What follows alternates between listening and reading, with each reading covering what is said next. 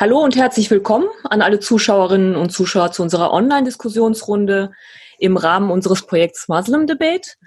Ähm, Muslim Debate ist ein Projekt der Alhambra-Gesellschaft, was im Rahmen der Deutschen Islamkonferenz gefördert wird und ein Forum für eine neue muslimische Debattenkultur schaffen soll. Für alle, die mehr über Muslim Debate erfahren wollen, was unsere Ziele sind und was wir noch alles vorhaben, können sich unsere Projektwebseite www.muslimdebate.de anschauen. Über die Webseite und unsere Social-Media-Kanäle auf Facebook, Instagram und Twitter können Sie sich über die kommenden Veranstaltungen informieren. Auf dem YouTube-Kanal der Alhambra Gesellschaft finden Sie auch die Aufzeichnungen unserer vergangenen Veranstaltungen. Heute wollen wir mit unseren Gästen über ein sehr aktuelles Thema diskutieren. Äh, nach den grausamen Morden an Samuel Paty und in Nizza ist erneut die Diskussion über Meinungsfreiheit entfacht worden. Wir wollen dies zum Anlass nehmen, um darüber zu diskutieren, wie das Zusammenleben in einer vielfältigen Gesellschaft und im Spannungsverhältnis zwischen äh, Freiheitsrechten und Religiosität gelingen kann. Wenn also Artikel 5 des Grundgesetzes auf Artikel 4 stößt. Wir wollen vor allem darüber diskutieren, warum es bei den Mohammed-Karikaturen immer wieder zu bestimmten Reflexen in der muslimischen Community kommt und wie man das Thema Meinungsfreiheit in der Community thematisieren muss. Ähm, bevor ich unsere Gäste vorstelle, einige Hinweise an unsere ZuschauerInnen. Die Diskussion wird sowohl auf Zoom als auch auf der Facebook-Seite der Alhambra-Gesellschaft live gestreamt. Unsere Zuschauer haben sowohl auf Zoom als auch auf der Facebook-Seite die Möglichkeit, jederzeit Fragen zu stellen. Ich werde immer wieder Zuschauerfragen in die laufende Diskussion werfen. Also es wird keine Diskussion geben, wo es erst am Ende eine Fragerunde gibt, sondern wir wollen die Zuschauer aktiv in die laufende Diskussion mit ihren Fragen und Anmerkungen einbinden. So, für die heutige Diskussion konnten wir vier wertvolle Gäste gewinnen, die ich kurz vorstellen möchte. Ganz herzlich begrüße ich unseren Gast Pater Nicodemus Schnabel.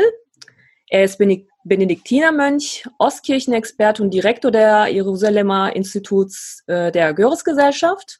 2013 wurde er mit der liturgiewissenschaftlichen Arbeit die liturgische Verehrung der Heiligen des Alten Testaments in der lateinischen Kirche, Versuch einer historischen und ökumenischen Spurenlese an der Universität Wien promoviert. Herzlich willkommen.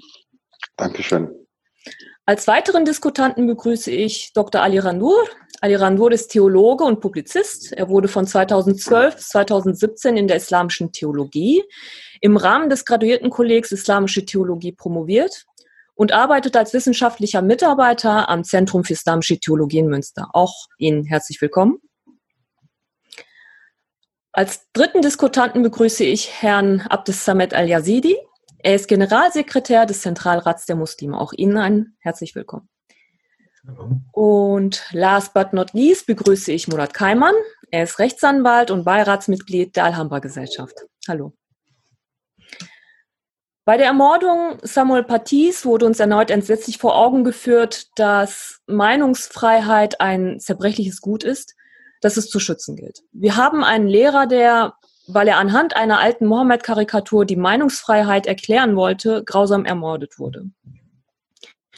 Er wurde ermordet, weil sich der Mörder und auch andere Menschen muslimischen Glaubens beleidigt, erniedrigt und in ihren religiösen Gefühlen verletzt gefühlt haben. Ich möchte gern die religiösen Gefühle als Stichwort nehmen und eine Einstiegsfrage an alle Gäste stellen. Ähm, anfangen würde ich gerne mit Pater Nicodemus.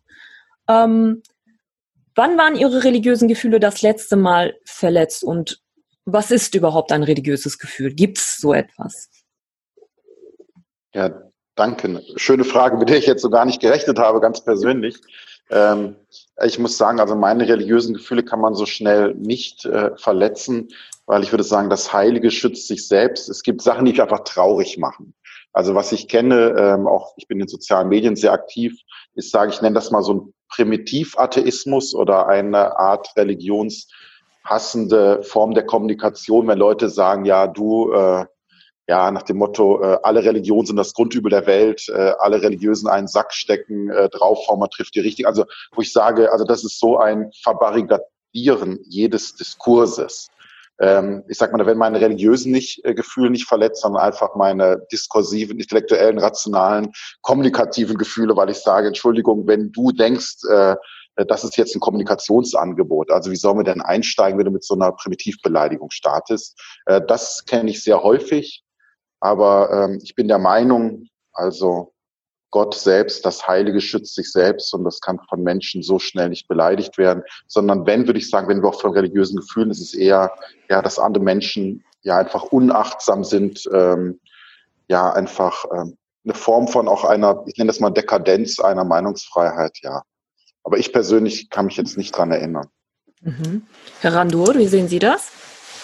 Bei mir genauso. Also ich würde auch nicht jetzt von Verletzung von religiösen Gefühlen sprechen, sondern eher auch von, von Trauer, von, manchmal auch von Mitleid, manchmal auch von Wut, äh, wenn man äh, gewisse Sachen liest oder hört, äh, wie zum Beispiel jetzt über die über die Botschaft des Propheten überhaupt gesprochen wird, manchmal oder wie es äh, missbraucht wird.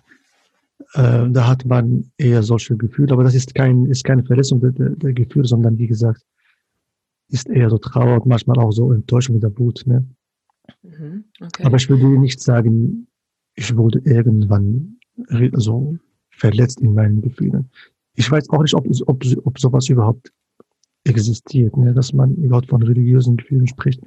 Das ist auch eine andere Geschichte. Ne? Mhm. Und äh, Herr El Yazidi, was würden Sie sagen? Ich äh, fühle mich oft äh, traurig, auch in Teilen verletzt, wenn religiöse Menschen verachtet werden. Wenn Menschen, die einen Weg gewählt haben, ihre Religion offen auszuleben, wenn sie dann als, ähm, wenn sie dann in irgendeiner Form verbal degradiert werden, wenn sie als äh, ähm, zurück, rückständig und so weiter betrachtet werden, finde ich das äh, nicht schön und äh, auch verletzend. Äh, insbesondere wenn es auf eine Art und Weise gemacht wird, die äh, sehr verachtend ist, wo eben kein Dialog möglich ist oder auch keine Diskussion äh, über die Thematik aufgemacht wird. Ähm, Gott äh, zu, zu beleidigen oder auch Propheten äh, zu beleidigen, äh, das ist nichts Neues in der, in der Welt und äh, die Propheten selbst sind damit mit in einer ganz äh, schönen Art umgegangen und haben aus der aus den vermeintlichen Angriffen äh, Chancen gesehen und haben das genutzt, um eben aufzuklären. Äh, deswegen deswegen ist das äh, Ergebnis von von Beleidigung, von Gotteslästerung meist, meist ein negatives. Aber da, wo ich sehr traurig wäre, ist, wenn äh, Menschen einfach ihrer Religion wegen ähm, äh, beleidigt werden. Mhm. Herr Keimann, was haben Sie da für eine Meinung? Oder ein Erlebnis, ich je nachdem? Ich glaube, dass das in, insoweit eine sehr schwierige Fragestellung ist, weil das ja eine sehr private Sphäre eines Menschen betrifft, wenn man von Gefühlen, von Emotionen spricht. Das ist für jeden ja oftmals etwas anderes. Das ist ja auch an den ähm, Wortmeldungen jetzt deutlich geworden. Ähm, aber wenn ich ähm, vor dem Hintergrund dessen, was ja immer so im Zuge des Karikaturenstreits auch immer gesagt wird, die religiösen Gefühle von Muslimen werden dadurch verletzt. Wenn ich mir das als Vorlage nehme, als, als Denkvorlage äh, nehme, äh, was verstehe ich darunter? Dass also jemand ähm, auf einer so tiefen emotionalen Ebene eine Verwundung spürt, eine Kränkung spürt, dass er das rational kaum noch ähm, ausdrücken kann. Wenn, wenn ich diese Empfindsamkeit zugrunde lege, dann muss ich sagen, dass ich ähm, durch die Morde zuletzt an Samuel Paty, an den Menschen in Nizza, in Dresden, in Wien, in meinen religiösen Gefühlen als Muslim ähm, tief verletzt worden bin, weil ich das auf einer emotionalen Ebene nicht nachvollziehen kann, wie man glauben kann, ähm, in irgendeiner Weise weil man mit der Meinung eines Menschen oder mit seiner Lebensführung oder der Tatsache, dass er gerade in einer Kirche sich aufhält oder in einem Straßencafé in Wien sitzt, dass man ähm, das Gefühl haben kann, einen Menschen dann umbringen zu müssen oder zu dürfen oder zu sollen, gerade aus einer religiösen, vermeintlich religiösen Motivation heraus. Ähm, das trifft mich als religiösen Menschen intensiv, gerade als Muslim. Und unabhängig davon, wenn man diesen aktuellen Anlass ausblendet, ähm, wobei ich glaube, dass das auch eine Diskussion wert ist. Ne? Also wenn Muslime sagen, ich fühle mich durch Karikaturen in meinen religiösen Gefühlen verletzt, warum geschieht das nicht, wenn jemand äh, jemanden tötet und sagt, ich mache das gerade, weil ich Muslim bin und der andere eben nicht. Und ähm, warum wir darüber zum Beispiel nicht diskutieren, warum da nicht religiöse Gefühle betroffen sind, das fände ich wichtig. Und mhm. ähm, ähm, ganz intensiv in, in einer solchen Situation, wo ich wirklich in meiner religiösen Empfindsamkeit auch getroffen war, ähm, ein Ereignis, wo eine religiöse Führungsperson, wenn ich das mal vorsichtig so beschreiben darf, an einem der wichtigsten Orte für uns Muslime, am ähm, Arafat-Hügel, an dieser Ebene in, in Mekka, ähm, der ein zentraler Ort ist für eine Pilgerreise zum Beispiel, äh, an so einem Ort vor einem muslimischen Publikum eine so furchtbare Hetzrede gehalten hat, ähm, dass ich gesagt habe, wenn das ein Muslim ist, will ich keiner sein. Und da war ich als ähm, Muslim in meiner religiösen Empfindsamkeit so tief äh, verwundet, dass ich das bis heute noch als ähm, schlimmes Ereignis erinnere, wenn man das jetzt mit religiösen Verletzungen oder Gefühlsverletzungen beschreiben möchte. Das heißt also, die Verletzungen kamen dann eher innermuslimischen, äh, aus der innermuslimischen Community, da wo man sich eigentlich sicher fühlen sollte, in Anführungsstrichen. Und dann frage ich mich aber, warum triggern denn diese Karikaturen und Satire immer wieder gläubige Menschen, die sie dann halt dazu verleiten, Hetzreden zu halten oder Hassreden zu halten oder teilweise halt tatsächlich mit einer Machete oder mit einem Messer halt rauszugehen und äh, Menschen zu töten. Wobei man sagen, also Satire jetzt, wo man jetzt da sagen muss, dass Satire ja eigentlich, eigentlich in Anführungsstrichen alles darf, aber nicht alles, äh, von dem man sagt, es sei Satire, ist doch wirklich Satire. Also warum triggert es so? Haben Sie da eine Vermutung oder einen Gedanken, den Sie da ähm, ah, ja, Herr ja. Randur? Ja, ja. gerne. Ähm, ich glaube nur das, was äh, medial äh, verbreitet wird und auch ausgenutzt wird oder missbraucht wird, äh, führt zu einer Reaktion.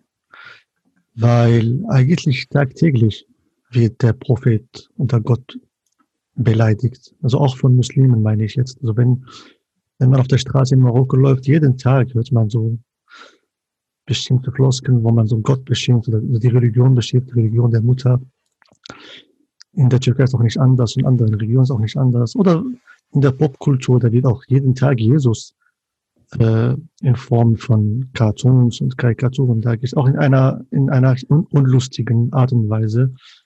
Und auch andere Persönlichkeiten, die genauso heilig sind für Muslime, da fragt man sich, warum wird nur selektiv äh, reagiert und nicht nur, also wenn es wirklich um äh, tiefe religiöse Gefühle ginge, dann warum nicht bei jedem, bei jedem Ereignis, äh, ne? Mhm. Ähm, da, wenn man so genau schaut, dann, dann, dann merkt man, dass äh, solche Ereignisse wie jetzt Karikaturen in Frankreich, die werden irgendwie betont von, von manchen Medien, von manchen Gruppen oder Organisationen oder Staaten. Äh, aber jetzt, dass die Muslime einfach alleine auf Straße gehen, äh, ohne und ne, dazu zu werden, das, okay. das, das bezweifle ich sehr, sehr stark. Mhm. Ja. Ähm, Ersel, El-Yazidi und dann Pater Nicodemus, bitte. Ja, ja. Also ich kann äh, sowohl Herrn Gandur als auch Herrn Keimann zustimmen in dem Punkt, dass die politische Instrumentalisierung hier eine sehr große Rolle spielt. Das ist der Punkt von Herrn Gandur.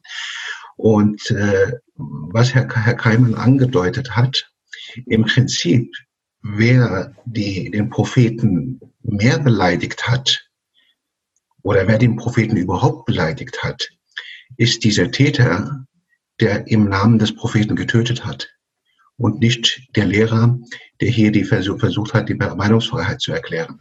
Das ist etwas, was für viele Menschen vielleicht ähm, äh, eine Ansprache ist, die sie nicht gewohnt sind. Aber wenn wir die Lehren unserer Religion ernst nehmen, dann müssen wir schauen, wofür stand denn dieser Prophet?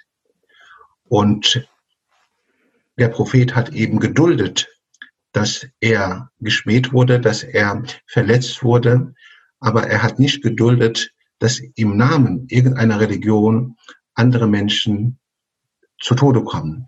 Und das ist etwas, worüber wir nachdenken müssen. Ja, da würde ich gleich noch den Kommentar von äh, oder die Frage vom Facebook noch direkt aufnehmen, aber erst Pater Nikodemus, bitte. Ja, ich würde sagen, Herr Kaiman hat mich auf äh, nochmal zum Nachdenken gebracht, was er gesagt hat. Und das äh, schließt sozusagen die Öffnungsfrage und Ihre zweite Frage mit ein. Ich muss sagen, tatsächlich äh, am meisten weh tut mir, wenn ich erlebe, wenn Christen im Namen ihrer Religion Hass verüben. Also das kann ich genau unterschreiben. Also ich, wenn ich dann überlege, äh, Christchurch oder sowas, wenn Leute, wo ich dann sage, Entschuldigung, äh, du willst quasi zum selben Glauben gehören, zu dem ich gehöre und führe dann wirklich, also da merke ich, das tut mir am meisten weh. Also wenn quasi im Namen meiner Religion Hass verübt wird.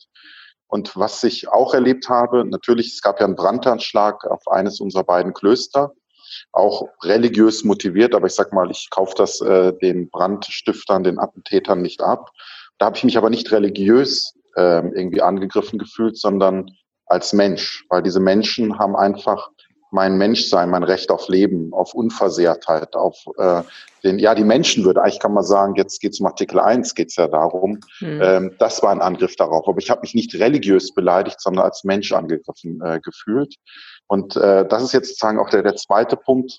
Vielleicht ist, vielleicht sehe ich das jetzt auch etwas zu rosig, dass das so triggert, wenn bei manchen Menschen Religion angegriffen wird, religiöse Gefühle, ob sie nicht irgendwie schmecken, dass eigentlich was anderes mitschwingt, dass es nicht um den Glauben geht, sondern um ihr Menschsein. Und dass sie in ihrem Menschsein, wie sie ihr Menschsein leben, nicht akzeptiert werden. Also ich glaube, dass religiöse Menschen vielleicht erleben, ich habe hier keinen Platz in dieser Gesellschaft, ähm, meine Religion öffentlich im Sinne einer positiven Religionsfreiheit leben zu dürfen. Und eigentlich, wenn man meinen Gott beleidigt, meinen Glauben beleidigt, zieht man eigentlich auf mich ab. Und das kann ich vorstellen, dass das durchaus tief gehen kann, wenn man merkt, die Religion ist eigentlich nur vorgeschoben. Vielleicht. Ja, dass äh, verschiedene ähm, Aspekte da reinspielen, auch äh, soziokulturell und so weiter und so fort.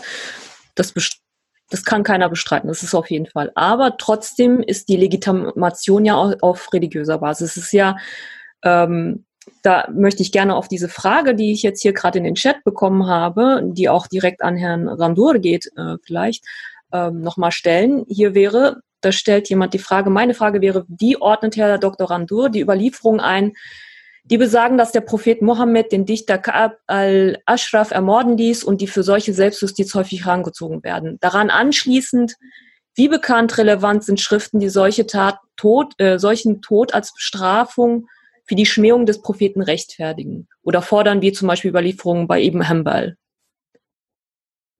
muss man eigentlich zwischen drei Ebenen unterscheiden. Man muss zwischen der, ähm, der Ebene, also die, also die erste Ebene wäre ähm, die Zeit des Propheten, also seine, sein tatsächliches Leben.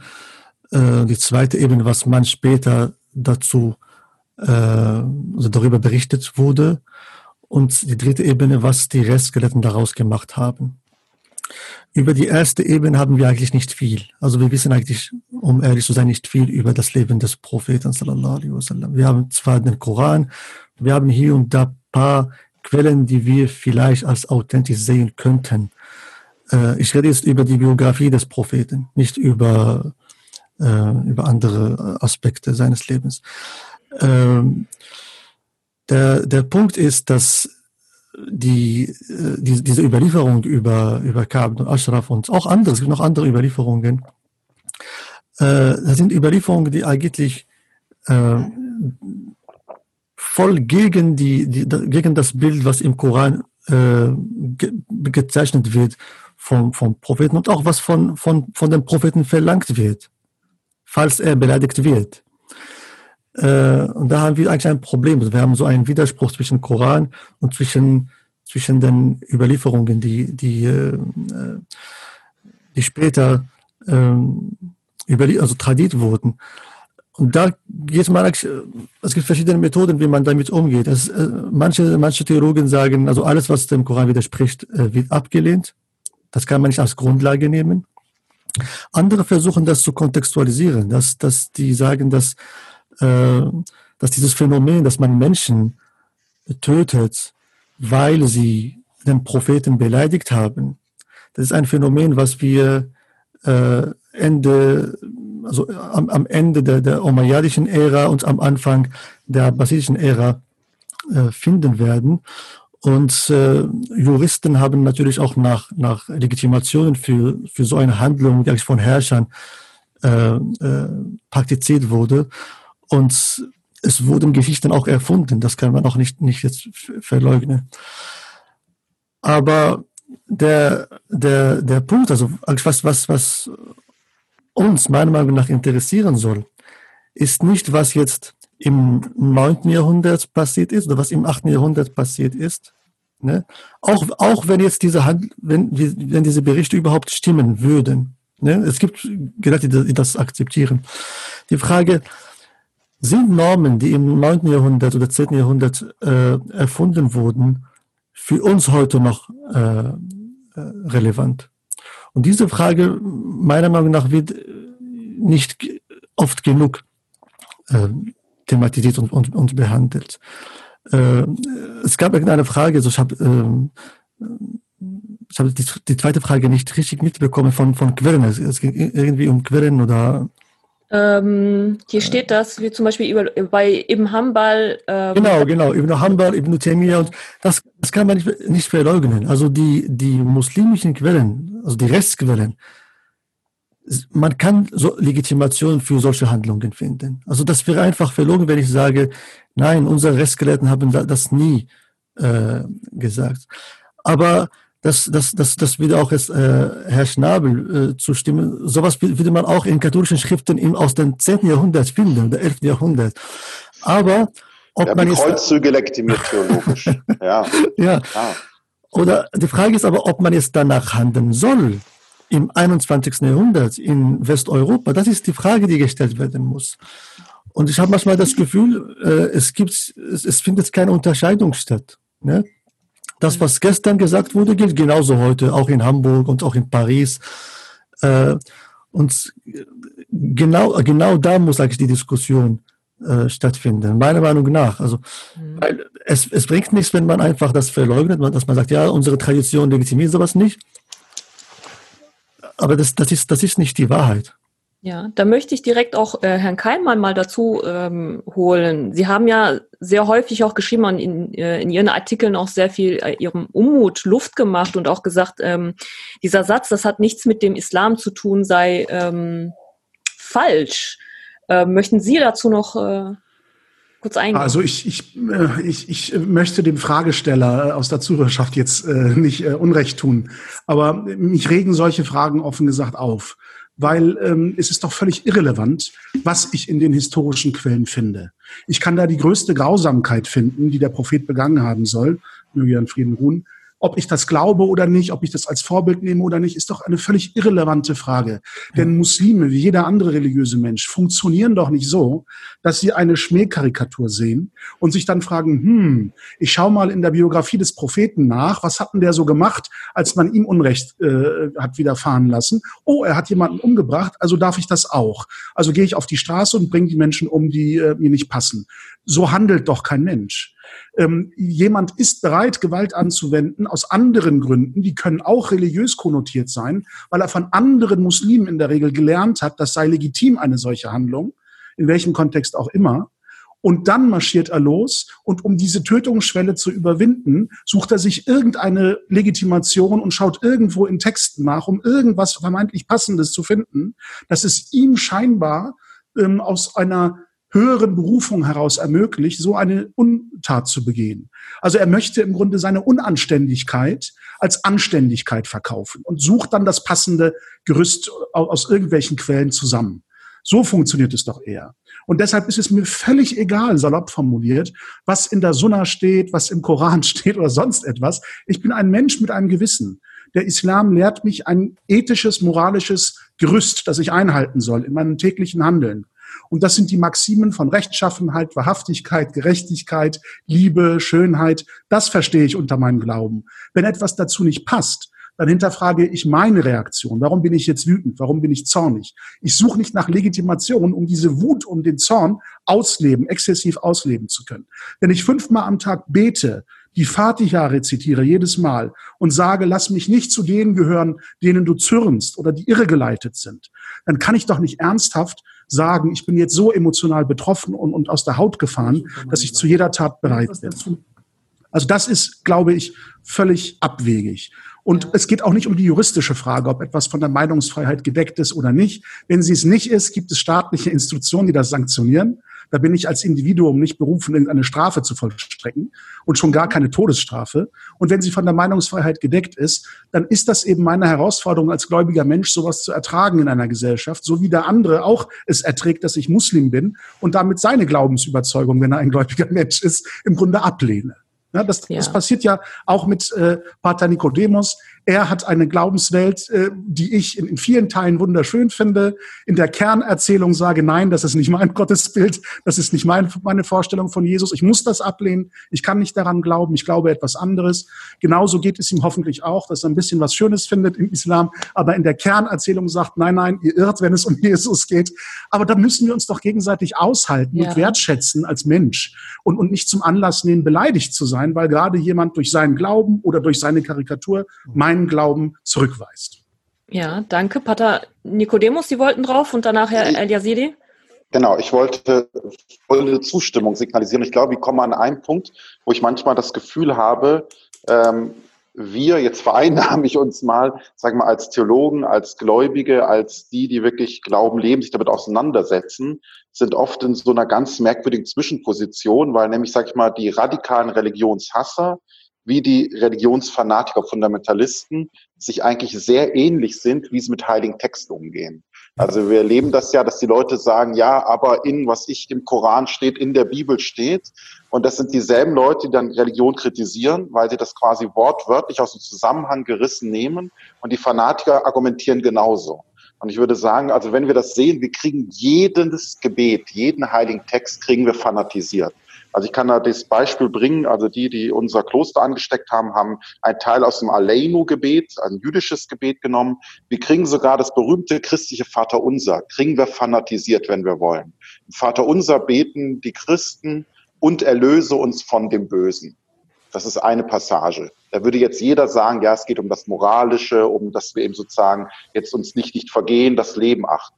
Ich kann das Böse natürlich personalisieren. Der, das Böse ist dann der Muslim oder der Jude. Und das heißt, mit dem Vater Unser kann ich eine Synagoge oder Moschee abbrennen. Also wenn ich will, ich kann jeden heiligen Text gegen äh, den Strich bürsten. Und das ist das, was mich oft dann auch aufregt. Und ich glaube, das ist etwas, äh, was ich, glaube ich, ganz wichtig finde, dass die religiösen Menschen klar machen, äh, Glaube funktioniert nicht so, dass man irgendeinen heiligen Text sich nimmt. Und wie gesagt, da sind alle Religionen. Man kann jeder Religion, kann man sozusagen Passagen finden, die man ordentlich missbrauchen kann, sondern Glaube, und das haben ja alle Hochreligionen gemeinsam, wird in Gemeinschaft gelebt.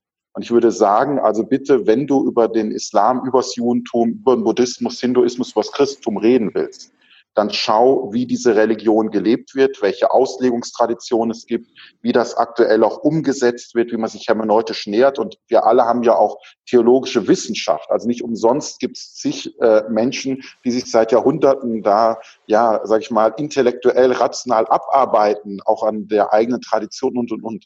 Und ich glaube, was mich wirklich oft in diesem ganzen Diskurs aufregt, dass die Religionshasser und die Fanatiker ähnlich, sag mal, primitiv in ihrer Denke sind. Und ich glaube, da müssen wir vielleicht auch all nochmal, ja, vielleicht lautstarker werden oder nochmal klarer machen. Also Religion ist dann doch anspruchsvoller, als es dargestellt wird oder gelebt wird von Fanatikern wie Religionskritikern manchmal. Mhm. Elias, Herr Eliasidi, bitte.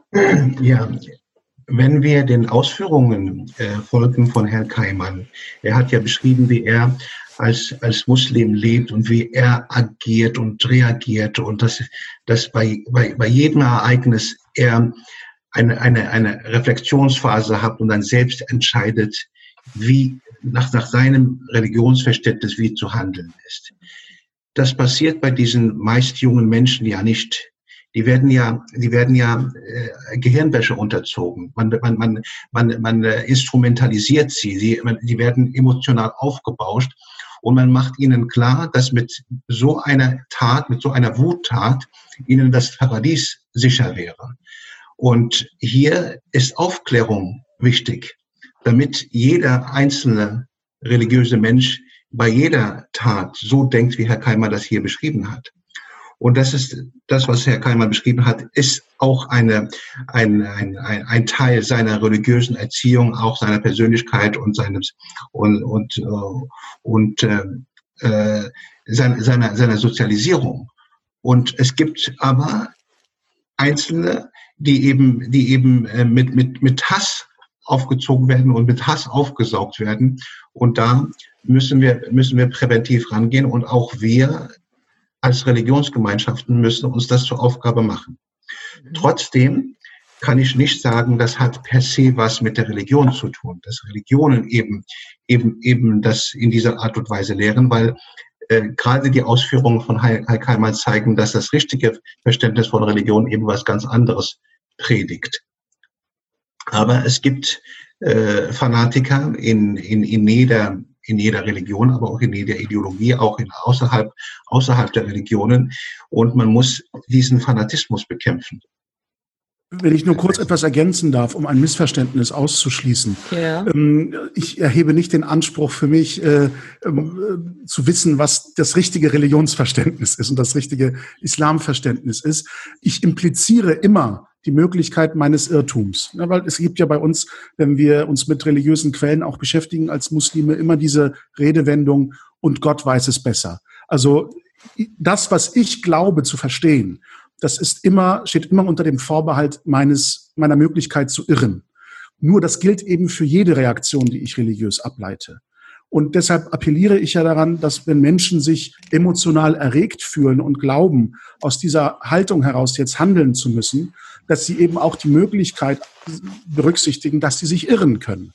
Dass das, was sie glauben, jetzt legitimerweise tun zu dürfen als Muslime, hinterfragen, ob das wirklich so ist oder nicht. Ich habe in den ähm, Kommentaren jetzt kurz gelesen, ähm, dass, dass da jemand ganz äh, aufgebracht ist und sagt, sollen wir jetzt Herrn Keimann glauben und, und, und uns so verhalten und sagen, mir ist es egal, was im Koran und in der Sunna steht.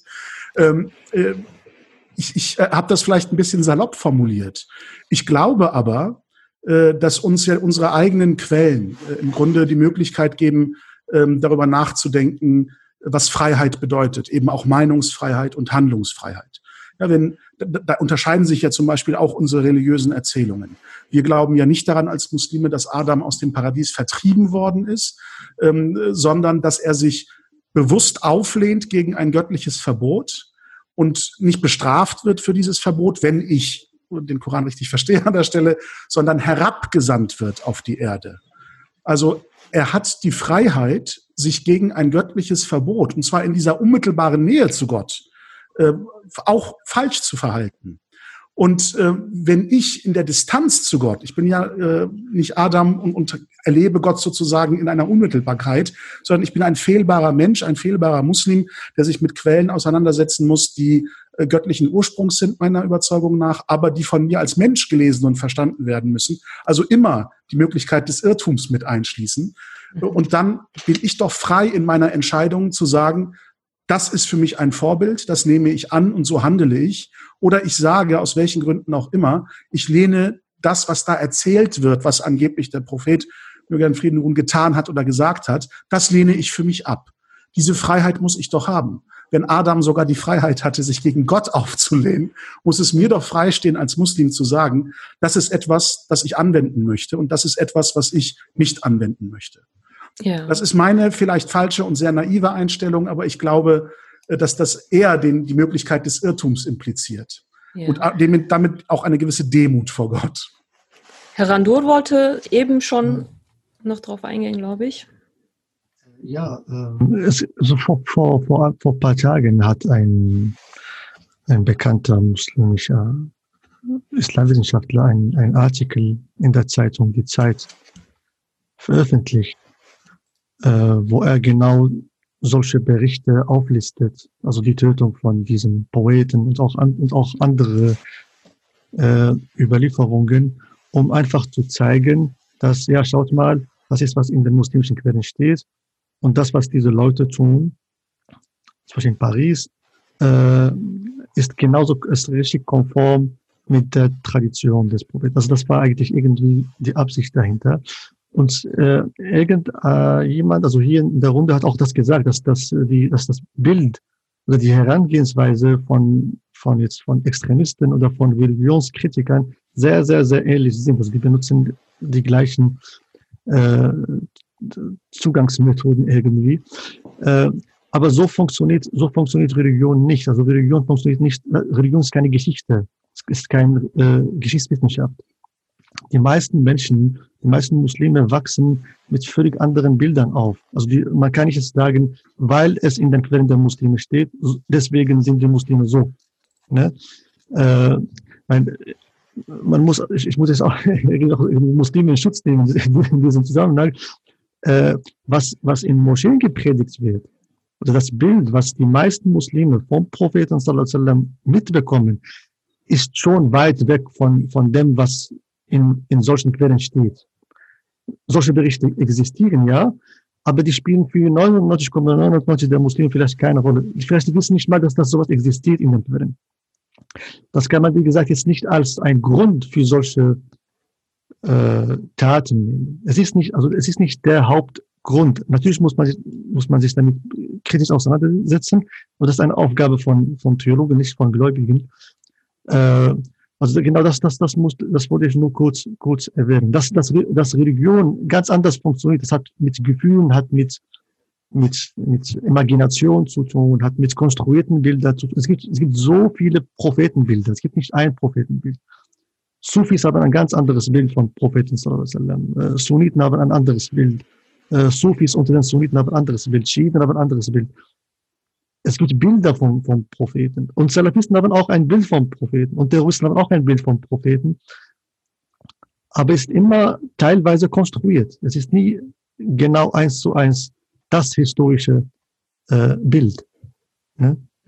Okay, Dankeschön. Herr El-Yazidi, Sie wollten was sagen? Ja, ich wollte nochmal betonen, also ich bin, gehe grundsätzlich davon aus, dass ich dieselben Möglichkeiten, die dem ersten Menschen, dem Propheten Adam, äh, dass, die er hatte, die, dass ich die auch habe und dass ich die gleiche Nähe zu Gott habe wie er auch, weil Gott äh, in einem lebt und mit einem lebt. Aber diese Denkensweise und diese Überlegungen, diese jungen Leute, die solche schrecklichen Taten machen, die kommen gar nicht dazu, diese differenzierte Auseinandersetzung mit Text und Kontext und so weiter sich zu verinnerlichen, sondern die werden instrumentalisiert von einer bestimmten Stelle, die ihnen, die ihnen klar macht, es gibt nur den einen Weg. Es gibt nur, du kannst nur ins Paradies kommen, indem du diese Ungläubigen, ich nutze jetzt ihre, ihre, ihre Terminologie, indem du diese Ungläubigen, die deinen Prophet, Prophet geschmäht haben, rächst. Wenn wir aber zum Spirit und zu, zu, zum, zum Ursprung unserer Religion zurückgehen, dann schauen wir und stellen fest, dass unser Prophet mit den, mit den unterschiedlichsten, äh, auf der unterschiedlichsten Art und Weise beschrieben wurde, aber nie als Rächer. Und er ist vertrieben worden von Mekka. Und als er zurückkam mit, mit Macht, sagte er, haben die, haben die, haben die Mekkaner Angst gehabt, dass er sich an ihnen rächt, weil sie ihn vertrieben haben und er sagte, was glaubt ihr, was wir, was ich mit euch tun werde? Und sie sagten, du bist ein, ein, ein gut, gutherziger Sohn eines Gutherzigen. Das heißt, diese, diese, dieser Ursprung, der unsere Religion ausmacht, nämlich diese Barmherzigkeit, 113 unserer 14, 114 Suren im Koran fangen an mit Bismillahirrahmanirrahim, im Namen Allahs des Alabamas, des Barmherzigen. Die hätten diese, man hätte das aus, auch austauschen können mit dem Starken und mit dem Allmächtigen. Wurde es nicht. Das heißt, dieses Spirit der Barmherzigkeit wird von dieser, von diesen verschiedenen Ideologien missbraucht und meistens, meistens ist auch politisches Kalkül dahinter. Von, mhm. von, von verschiedensten Seiten. Sie sagen, ach ich Sie sagen ja jetzt, okay, Sie sagen ja jetzt äh, fast alle, dass es halt mit der Religion in dem Sinne nicht eigentlich nicht legitimiert werden könne. Ähm, also dass die Religion irgendwie außen vor ist und äh, äh, sie ausgenutzt werden oder die jungen Menschen halt ausgenutzt werden. Und dann möchte ich gerne fragen, was dann das Problem an sich ist. Wieso schafft man es dann tatsächlich, diese jungen Menschen Gehirn zu waschen. Und zweitens, was ich noch fragen möchte, ist, ähm, wenn ich schon mal vier Männer vor mir sitzen habe, ähm, man sagt ja, es sei ein Mensch, also Gewalt sei ein menschliches Problem, alles gut, aber in diesem Falle würde ich gerne sagen, dass es ein männliches Problem ist weil ich bisher noch keine Frau draußen mit einer Machete rumlaufen gesehen habe oder mit einem Maschinengewehr oder mit irgendeinem Gewehr und irgendwelche Synagogen, Moscheen oder Kirchen angegriffen oder irgendwelchen Menschen den Kopf abgeschlagen hat. Die Moscheen, die Gemeinden haben sehr viele Angebote an Männer. Diese Angebote gehen tatsächlich fast immer nur an Männer, also sei es nun Fußball, Kickboxen, irgendetwas. Und die Frauen jetzt ähm, kriegen zwar auch Angebote, aber jetzt nicht wirklich so viele wie die jungen Männer. Da frage ich mich doch, muss sich die Arbeit nicht ähm, etwas auch um das oder die, die äh, Community-Arbeit, auch die Moscheearbeit und der ganzen Theologen halt auch sich ein bisschen damit befassen, ähm, welche Aufgabe man oder welches Männerbild man heutzutage oder welche Erwartungsbilder man heutzutage ähm, auf die Männer, auf die jungen Männer ähm, projiziert? Also müsste sich das da nicht ein bisschen ändern? Äh, Herr Randur und dann Herr El Yazidi?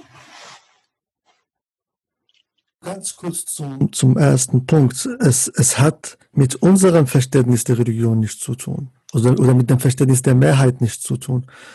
Aber man kann natürlich das, was getan wurde, auch anhand von, von bestimmten Quellen äh, so, äh, legitimieren. Es, es, es ist nicht auszuschließen. Äh, das wollte ich nur kurz sagen. Äh, genau, zu, zu den Männern wieder. Das, das wird uns zu, zu einer ganz anderen Frage führen. Und zwar die, die muslimische Normenlehre. Die muslimische Normenlehre ist von Männern äh, konstruiert und produziert worden es ist schon ein männliches Produkt.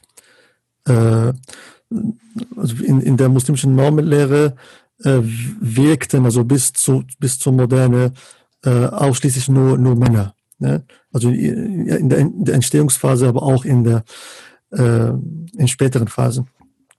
Und äh, Konzepte wie zum Beispiel Ehre und äh, der Mann, der seine Ehre beschützt, äh, findet man in verschiedenen äh, Bereichen der, der muslimischen Normenlehre. Es geht nicht nur um die Familie, es geht auch und auch nicht nur um äh, äh, Schutz von von von Menschen, die man die man kennt. Es geht auch um die um eine konstruierte die Ehre der die Ehre des Propheten, die Ehre der der Religion. Das sind Begriffe, die wir zum Beispiel nicht aus dem Koran oder aus der Prophetentradition kennen, aber die findet man in späteren Ausformulierungen des muslimischen Rechtes. Und ich würde schon mal behaupten, dass äh, sowas äh, viel, also sehr, sehr viel mit, mit, mit, äh, mit einem sehr stark äh, männlichen und patriarchalen Bild und Weltbild zu tun. Äh, also wie gesagt, diese, diese, die, die Frage der Ehre und auch die Frage der, der, der, der Rache und äh, der Gewalt, ähm, die sind fast ausschließlich männlich in der, in der muslimischen Normenlehre. Und es, ähm, es ist nicht schlimm, dass sowas in den, in den Quellen steht. Schlimm ist, wie gesagt, nur, dass man sagt, es ist auch heute eins zu eins gültig. Ne? Das kann man verstehen aus einer bestimmten Perspektive, wenn man das historisch betrachtet. Aber äh, aus unserer heutigen Perspektive, also zumindest aus meiner Perspektive, würde ich äh, sagen, dass, äh, dass sehr vieles dekonstruiert werden muss. Und äh, äh, weil, wie gesagt, das Problem ist jetzt nicht nur, der, der, der Prophet wurde beleidigt oder, oder man kann so viele Beispiele bringen. Das, äh, das Problem ist, äh, warum muss man überhaupt darauf reagieren? Und zwar mit mit äh, Aufrufen zu, zu, zu Rache, Aufrufen zum Boykott, Aufrufen zu, manchmal zu Gewalt. Äh, diese Reaktionen sind meiner Meinung nach schon männlich. Ja, weil ihre Legitimation, wie gesagt, auch von, von Männern stammte. Ja, danke. Äh, Herr Al-Yazidi? Ja, also äh, so, sowohl Männer als auch Fra Frauen sind empfänglich für, die, für diese, für diese Hasstiraden und für diese Hassideologien. Ähm, vielleicht liegt es an der Natur des Menschen, dass vielleicht Männer eher empfänglicher dafür sind, aber wir haben ja sehr viel auch gehört, äh, dass sehr viele Frauen eben nach Syrien und so weiter gereist sind und sich da halt angeboten haben und diese Ideologie unter, unterstützen, auch wenn sie vielleicht nicht an Kampfhandlungen teilgenommen haben. Und das ist, das ist mindestens, mindestens genauso, zu, zu, genauso schlimm. Ähm, man, ich könnte jetzt hier als ein Vertreter einer Religionsgemeinschaft sagen, ja, diese, diese jungen Menschen, die sind seltenst in der Moschee sozialisiert. Die sind also nicht von dem Umfeld des der Moschee. Damit könnte ich die Verantwortung nach, nach, nach außen drücken oder die Schuldfrage nach außen drücken und sagen, bei uns ist ja alles sauber. Aber wenn ich diese Aussage selbst reflektiere, dann ist ja darin ein, ein ganz, ganz großes Problem, dass ich inner muslimisch kritisch betrachten muss, nämlich warum erreiche ich diese jungen Leute nicht? Warum ist es so, dass, dass, sie, dass andere für sie äh, interessanter sind als das, das sind meine Angebote in der in der Gemeinde nicht gut und die sind so, sowohl für, für für Frauen als auch für für Jugendliche äh, meiner Meinung nach äh, nicht ausreichend. Da muss sehr sehr viel gemacht werden und das ist eine eine Aufgabe, die wir uns alle annehmen müssen. Mhm. Wenn ich darf, würde ich gerne auf eine Frage, die mir hier gestellt wurde, persönlich im Chat. Ja, eingehen. gerne. Genau. Äh, da ist halt gesagt worden, äh, der Dame oder die Herren, sie stimmen mir nicht zu, weil ich sage, dass es eine, eine, eine politische Instrumentalisierung ist. Wo ist denn die Verantwortung des Individuums? Ich, das Individuum, die, die Person, die hier diese Schandtaten tut, die tue ich nicht von der Verantwortung befreien. Sie ist die Hauptverantwortliche bei dem ganzen Spiel. Gerade deswegen sage ich ja, wenn wir nämlich sagen, das hat was mit dem Islam zu tun, dann tun wir ja die, die, den Menschen irgendwo auch von der Verantwortung befreien und, und, und geben indirekt, obwohl das nicht unsere Intention ist, die Verantwortung an die Religion. Hier diesem jeder Mensch muss muss muss nachdenken und äh, Herr Kallmann hat es vorhin er erklärt. Wir sind dazu angehalten, genau wie Adam eine falsche Entscheidung getroffen hat, sind wir davor angehalten, auch in unserer Religion die, die Wege auszusuchen. Und keiner kann sich von der Verantwortung drücken, weder vor Allah noch vor den Menschen, wenn er eben den falschen Weg gewählt hat. Wenn ich da einem Gedanken noch anknüpfen darf. Ähm, ich Gerne. glaube, äh, dass übrigens für alle drei Fragen, die, die jetzt im Raum schweben, einmal die Frage des, der Runde allgemein, Meinungsfreiheit und Religionsfreiheit, ob die dann im Konflikt stehen, als auch die Frage, wie gehe ich mit den religiösen Quellen um oder wie handlungsleitend sind die und auch die konkrete Frage nach den Geschlechterrollen. Ich glaube, für alles gilt, keine dieser Fragen findet eine Antwort der Gestalt, dass Muslime im Koran oder in der Biografie des Propheten Seiten aufschlagen, lesen und zu einer Entscheidung gelangen. Ich glaube, dass das so nicht funktioniert in der Lebenswirklichkeit. Ich glaube, dass Muslime andere Muslime beibringen, was vermeintlich korrektes muslimisches Verhalten ist. Das erklärt sich im Grunde auch in der in dem ersten Imperativ unserer Religion, das ja der, der häufig fälschlich mit Lies äh, äh, übersetzt wird. Eigentlich steht Ikra ja, da möge mich der Theologe korrigieren, wenn ich jetzt was Falsches sage, bedeutet das ja im Grunde trage vor, lies vor, verkünde, erzähle eher in diesem Sinne. Also nicht das Lesen einer Schrift ist damit gemeint, sondern die Rolle einer Person, die einer anderen Person etwas verkündet, erzählt. Also so wie wir Religion tradieren, pflegen, weitergeben, funktioniert das immer von Mensch zu Mensch. Was ich für Geschlechtervorstellungen entwickle, was ich von der Frau in der Gemeinde halte, das leben mir andere Muslime vor. Was ich für ein Verhältnis zur Gewalt habe, wo ich glaube, Gewalt ausüben zu dürfen oder nicht, das leben mir andere Muslime vor oder predigen mir Muslime vor. Oder wenn ich solche Gedanken habe, widersprechen mir Muslime nicht und ich fühle mich bestärkt. So funktioniert, glaube ich, dieser Mechanismus. Und auch bei der Frage, wie reagiere ich auf eine Karikatur? Es ist doch meine Entscheidung, mich beleidigt zu fühlen oder nicht, mich angegriffen zu fühlen oder nicht. Und selbst wenn ich mich beleidigt fühle, ist es meine Entscheidung zu sagen, ich vergebe dem, der mich beleidigt hat und für mich ist die Sache damit erledigt. Ich werte ihn nicht noch auch noch mit meiner Aufregung, mit meiner Entrüstung auf, sondern ich sehe das gelassen. Ich habe eine Gelassenheit im Umgang mit solchen Dingen, was übrigens, glaube ich, dem prophetischen Vorbild näher kommt als Wut und Zorn. Mhm. Aber gleichwohl ist es doch der Kontext, in dem sich Muslime bewegen und sie, sie schauen nach links Und sie glauben, ah, so müssen, vor allem junge Menschen, so muss ein guter Muslim sich verhalten. Der muss empört sein, wenn der perfekte Mensch Mohammed geschmäht wird von anderen. Und da schwingt im Grunde auch mit, wie Demokratie funktioniert, wie Meinungsfreiheit funktioniert, das Achten von Meinungsfreiheit. Auch das wird vorgelebt. Und da leben wir momentan Muslime, glaube ich, nichts Gutes vor im Umgang mit Meinungsfreiheit. Wenn wir sagen, ähm, die Beleidigung meines Propheten darf nicht von Meinungsfreiheit gedeckt sein. Meinungsfreiheit bedeutet, dass ich im sozialen Umgang mit anderen meine Ansichten, auch meine Respektlosigkeit gegenüber abstrakten Dingen wie Religion oder religiösen Figuren oder religiösen Symbolen bekunden darf, auch geschmacklos bekunden darf. Das ist das Wesen von Freiheit. Ich darf aber den anderen als religiösen Menschen, als Individuum nicht herabwerten durch das, was ich sage. Ich darf sagen, ich, ich finde die Vorstellung, ähm, das, was in, in der katholischen Lehre gepredigt wird, was in, in der evangelischen Lehre gepredigt wird, finde find ich völlig unsinnig, finde ich absurd, das lehne ich ab. Ich darf das auch wie Monty Python in äh, Leben des Brian auf eine sehr satirische Weise tun und, und wir lachen als Muslime darüber und äh, fragen uns nicht, warum ist denn mein christlicher Nachbar jetzt nicht empört und beleidigt und religiöses Gefühlen verletzt und rennt auf die Straße. Das leben wir uns ja vor, wie wir mit solchen Dingen umgehen. Warum können wir als Muslime anderen Muslimen nicht vorleben? Ich sehe das gelassen. Ich akzeptiere das als Teil der Meinungsfreiheit, solange ich nicht als Mensch in meiner in meinem sozialen Geltungsanspruch herabgesetzt werde, herabgewürdigt werde, sondern gleich behandelt werde. Aber so wie ich im Rahmen der Gleichbehandlung es dulde und manchmal darüber lache, dass andere Weltanschauungen Gegenstand von Karikatur werden und von Satire und Humor werden, so muss ich das als gläubiger Mensch auch für mich ertragen, weil das, was ich wertschätze, muss für den anderen nicht äh, auch gleichzeitig wertvoll sein. Das ja. ist meine individuelle Entscheidung. Das ist kein keine absolute, keine objektive Größe Religion. Das ist meine Glaubensüberzeugung, meine Gewissensentscheidung. Sie ist für mich wertvoll. Der Inhalt meiner Glaubenserzählung ist für mich wertvoll. Für einen anderen mag das blanker Käse sein und Unsinn sein. Und das, das ist bedeutet Freiheit, dass das für ihn eben Unsinn sein darf.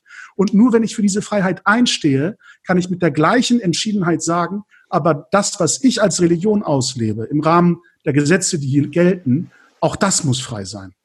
Ja, Danke, Herr Keimann. Ähm, Pater Nikodemus, Sie wollten, glaube ich, darauf äh, reagieren. Ja, genau, weil ich finde, Herr Keimann hatte ähm, schon ein bisschen länger her äh, mal den Begriff Demut eingeführt. Und ich glaube, der ist total äh, wichtig. Ähm, und ich glaube, es steht so auch im Raum ein bisschen die Frage, warum ist eigentlich dieser, sag mal, Fanatismus so attraktiv?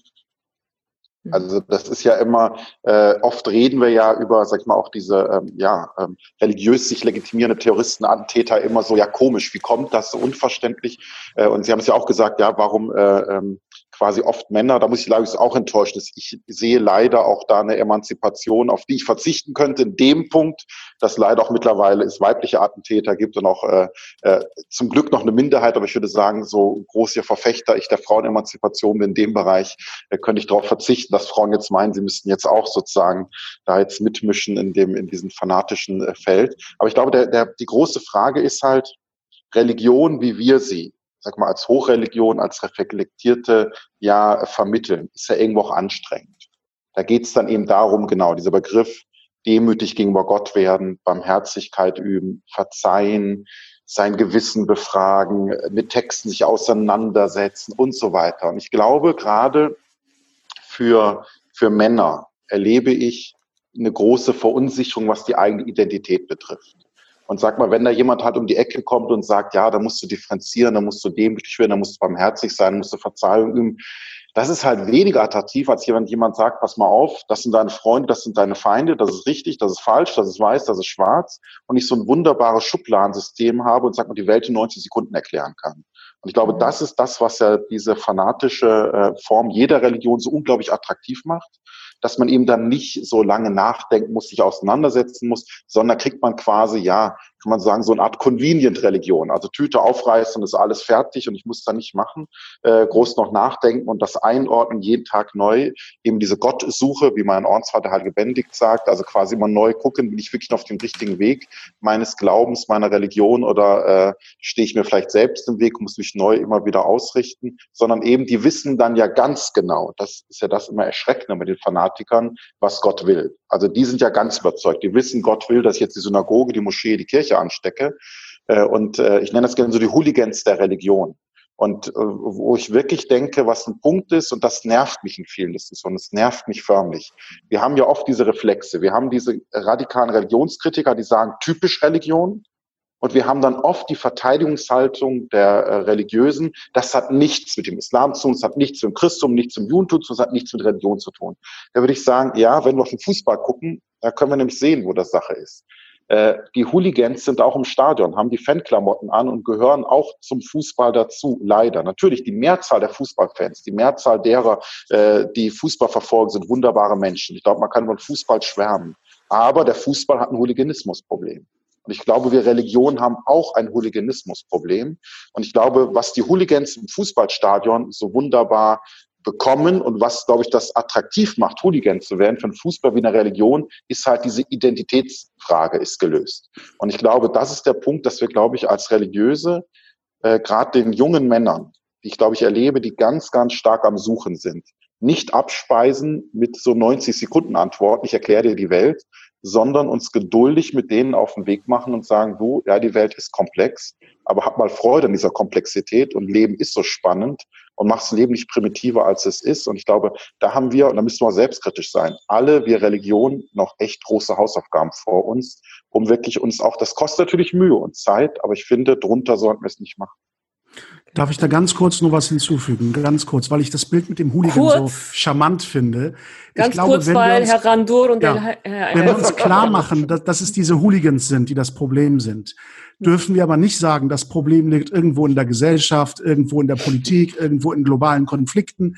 Dann müssen wir alle, die als Anhänger der gleichen Mannschaft in diesem Stadion sitzen, sagen, das ist unser Problem. Wir müssen uns mit diesen Hooligans auseinandersetzen und klar machen, dass sie hier nicht das Sagen haben im Stadion. Exakt, das, ist, das passiert mir momentan noch zu wenig im muslimischen Stadion. Herr Randur? Reden wir überhaupt? Reden wir, reden wir Nochmal. Jetzt? Ja, jetzt geht's. Über welche Muslime reden wir? Reden wir über die Muslime in Deutschland? Also nur in Deutschland oder über globale Muslime? Weil, ich würde weil ich, bevorzugen Deutschland. Ja, ja weil, weil, weil es schon ein großer Unterschied ist, ist zwischen der Reaktion von deutschen Muslimen äh, sehe, also im Vergleich zu, zu Muslimen jetzt in muslimisch geprägten Gesellschaften. Da kann ich leider nicht nur von, von, von einer kleinen Gruppe von Hooligans sprechen. Wenn, äh, also da braucht man nur die Kommentarspalten unter Videos zu, zu, zu, zu schauen, äh, wie gewisse, ja, so wie, wie, wie diese Handlungen manchmal so einfach äh, akzeptiert werden. Ich meine mit Handlungen das, was in Paris passiert ist. Und, und, und ich will äh, äh zurück zu was, was Murat, äh, also was Murat äh, sich wünscht ne, von, von Muslimen. Äh, es hat, es hat auf jeden Fall mit, mit dem Religionsverständnis, was äh, heutzutage vorherrscht und wie auch über, über Religion gesprochen wird und wie Religion gelehrt wird. Und ich muss leider sagen, es fehlt eine Integration von, von Demokratiekompetenz, von, von Medienkompetenz in, in unserem Religionsverständnis. Wir denken wirklich immer noch in, in Kategorien, die heute in unserer Welt wirklich absolut keinen Sinn mehr machen. Ein, ein, ein, äh, also ein, ein Beispiel wäre die Karikatur selbst. Ne? Also, also wie ich die Karikatur zumindest verstehe, die Karikaturen behandeln nicht den Propheten sallam, selbst. Sie behandeln moderne Phänomene, die, die, die wollen auf, auf gewisse Themen äh, aufmerksam machen und die werden einfach in einer Art und Weise einfach gezeichnet. Ob man das jetzt schmackhaft findet oder nicht schmackhaft ist eine andere Frage. Aber es geht nicht direkt um den Propheten. Und das ist auch eine Kompetenz, die auch gelehrt werden muss und idealerweise sogar in Moscheen gelehrt werden muss, auch in Islamunterricht gelehrt werden muss. Also diese Medienkompetenz oder, oder äh, Demokratiekompetenz, dass man einiges aus, aushält. Nee, darf, weil, ich da ganz kurz, ja, darf ich da ganz kurz nachfragen, äh, Herr Randur? Was muss dann dann ein Muslim ertragen können?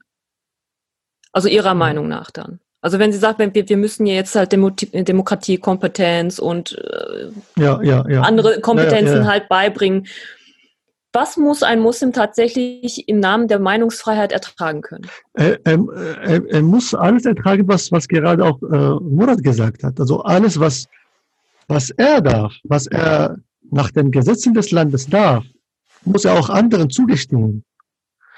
Äh, und nicht einfach für sich etwas beanspruchen, aber die gleichen Rechte äh, bei, bei, bei anderen in Frage, in Frage stellen. Also, äh, Morad hat, hat, hat diesen bekannten Film erwähnt, dass man darüber lacht als Muslim. Ne? Aber äh, was ist mit der anderen Seite? Ne? Äh, was ist mit Menschen, die gar nicht glauben? Ne? Und auch äh, über Religion reden wollen. Und zwar in einer Art und Weise, die, die, die mir nicht gefällt, aber ich muss damit klarkommen. Ne? Weil ich, ich lebe jetzt nicht mehr in dieser, in dieser Welt, wo die Gesellschaften nach Religionen hierarchisch aufgebaut wurden und das Muslime ganz oben in der Hierarchie stehen und alle müssen nach ihrer Pfeife tanzen, weil so ist, so ist unsere Normenlehre aufgebaut. Ne? Es ist ziemlich eine hegemoniale äh, äh, Vorstellung von, von Normenlehre. Und das muss über, überwunden werden. Also, äh, wir leben in einem ganz anderen, einem ganz anderen Kontext und das ist eine Chance, das ist kein, das ist keine Gefahr für, für die Religion oder für, für meinen Glauben so. Es, es ist eine Chance. Ja. Danke. Herr El-Yazidi, Sie wollten noch was sagen? Ja. Ich, äh, Herr Gandur hat in seinem Anfangsstatement auf eine Sache aufmerksam gemacht, nämlich dass, äh, dass in umgangssprachlich auch in vielen muslimischen Communities äh, eine Sprache gewählt wird, in der es Gotteslästerung gibt und so weiter und dass das fast als äh, Normalität gesehen wird. Und es gibt kein, keine Empörung darüber. Es gibt keine Empörung darüber.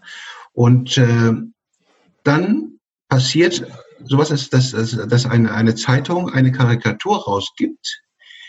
Ich, ich glaube, dass bei den meisten das auch keine Empörung darstellt. Allerdings kommt dann die Instrumentalisierungsmaschinerie und die sagt, du darfst nicht in diesem Moment still sein. Du bist kein guter Muslim, wenn du jetzt nicht auf die Straße gehst, wenn du dich jetzt nicht, dich nicht empörst. Und da muss man genau hinschauen, was sind auch die Zielsetzungen dieser Leute? Machen sie das aus einem äh, tollen Glaubensverständnis heraus oder wollen, haben die vielleicht politische Ziele, die dadurch gewinnen? Jeder, jeder Mensch hat das Recht, die Karikaturen schlecht zu finden und zu sagen, das ist geschmacklos, das finde ich nicht gut. Und ich tue das im Übrigen. Ich finde das wirklich geschmacklos. Ich finde das genauso geschmacklos, wenn, wenn mein Prophet Jesus äh, in irgendeiner Form oder auch wenn äh, Politiker in einer unwürdigen Art und Weise so geschmäht werden. Das ist nicht mein, meine, meine Form des Humors. Aber der Umgang damit, ich kann, ich kann mich verbal dagegen äußern, ich kann das kritisieren, ich kann ein Leserbriefchen schicken, ich kann mich auch dafür einsetzen, dass vielleicht in der, in der, in der, in der juristischen Aufarbeitung, dass, dass, dass sowas mehr Gehör findet und so weiter. Aber ich kann niemals aus meiner Überzeugung als Muslim irgendeinem Menschen deswegen Schaden zufügen. Und das ist etwas, was die Mehrheit der Gelehrten dann doch schon sagen, aber eventuell sind sie nicht so laut wie diejenigen, die mit einer Propaganda, und wir haben ja gehört, gerade, hier, gerade jetzt nach den, nach den Attentaten in Frankreich, aus welchen Stellen wir, wir, wir, wir äh, ganz, ganz, ganz, ganz laute, laute, laute Belehrungen bekommen haben. Und ich zweifle, ich zweifle, ob es da um die Sache geht. Das muss ich ganz offen sagen. Mhm. Aber da ist Vielen ein interessanter ganz, Gedanke. Ganz, also viel, ganz Ein Moment. Moment.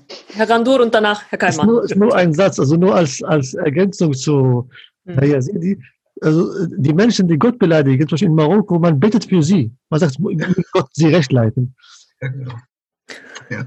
ähm, aber da ist ein interessanter genau, Gedanke aufgeflackert bei Herrn Genau, genau, das, das, das sagst du mal, ja. Aber, ja. Sie recht leiten. Ja. ja. Genau. Und da ist ein interessanter Gedanke eben gerade aufgeflackert bei Herrn Yazidi, den will ich gerne ein bisschen weiterentwickeln oder noch offener, sichtbarer machen. Ähm, wir schätzen ja aus muslimischer Perspektive, das ist sozusagen unser Vorteil eigentlich im interreligiösen Miteinander, weil wir uns ja sozusagen als letzte Kette oder als letztes Glied einer Offenbarungskette verstehen in unserem Glauben. Aus jüdischer und christlicher Sicht ist das ja ein bisschen problematischer. Da kann ich das nachvollziehen, dass man eher auch dazu neigen kann zu glauben, ja, bei den Muslimen, die, die haben unsere Quellen ein bisschen schlecht kopiert, aber so wirklich mit Prophet und Offenbarung, das stimmt bei denen nicht so richtig. Das haben die sich nur so zurechtgelegt. Diese Möglichkeit hätten ja Juden und Christen, so zu denken über Muslime. Ich sage das jetzt rein hypothetisch. Ich unterstelle das jetzt nicht Vater Nikodemus. Wir haben es als Muslim ja insoweit leichter, weil wir sagen, wir glauben auch an den Propheten Moses. Wir glauben auch, dass Jesus als Prophet eine Offenbarung empfangen hat. Also selbst wenn unser Bild von diesen Gestalten nicht 100 Prozent mit dem übereinstimmt, was die eigene Glaubensgemeinschaft dort hinein projiziert oder glaubt, haben wir doch eine große Schnittmenge. Aber ich habe es bislang nie erlebt, dass irgendwo in der Welt Muslime vor Empörung auf die Straße gegangen sind, weil es eine Moses- oder Jesus-Karikatur gegeben hat. Obwohl wir in der gleichen Weise alle an diese Propheten glauben und sie alle wertschätzen. Der Prophet Jesus wird im Koran, bitte korrigieren Sie mich, Herr Gandur, wenn ich da wieder was Falsches sage, mit Attribut, Attributen gepriesen, die selbst nicht mal für unseren Propheten verwendet werden. Also ich habe diese Empörung von Muslimen nie im Zusammenhang mit Jesus-Karikaturen gesehen. Also entscheiden wir schon selektiv, wo wir uns aufregen wollen und wo nicht. Ja. Und ich glaube, daran schließt sich ein größeres soziales Problem an. Wir haben, jetzt hört Pater Nicodemus ein Stück weit weg, ich rede jetzt unter uns Pastorentöchtern, muslimischen Pastorentöchtern sozusagen. Mhm. Wir haben in unseren Gemeinschaften sehr wirkmächtige Erzählungen von der ethisch-sittlichen Überlegenheit von wir glauben, dass wir an etwas Vollkommeneres glauben, an etwas Besseres glauben. Und dieser Glaube verleitet uns dazu auch zu glauben, dass das, was wir sind und was wir an religiösem Wissensbestand haben, wertvoller ist als ja. das andere und als der andere als Mensch. Ich sage nicht, das ist bei allen so. Ich sage nicht, das führt bei allen zu Gewalt und Verachtung. Aber wir haben eine soziale Erzählung, wo wir glauben, wir sind die besseren Gläubigen. Und das hat natürlich auch mit jedem Wahrheitsanspruch einer Religion zu tun, zu sagen, ich bin wahrer als alle anderen Glaubenserzählungen. Ähm, aber bei uns ist eben dieser Vorteil, der letzte in der Offenbarungsreihenfolge zu sein, gleichzeitig der Nachteil, weil wir glauben, alles, was davor ist, ist schlechter oder makelhafter als das, was wir innehaben. Und diese Erzählung von Hierarchie, Ali hat das vorhin ja mit dieser hegemonialen äh, Normenlehre des Islam äh, versucht zu erklären. Diese Hierarchie, mit der wir die Welt sehen, wir Muslime, sittlich ethisch, dann alles andere, führt bei Menschen dazu, dass sie glauben, und da beginnt der Konflikt mit der Meinungsfreiheit, dass das, was wir wertvoll finden und hochschätzen, objektiv auch wertvoller ist und von allen hochgeschätzt werden muss und nicht beleidigt werden darf von anderen. Da hört die Meinungsfreiheit auf, wenn es um unser Heiliges geht.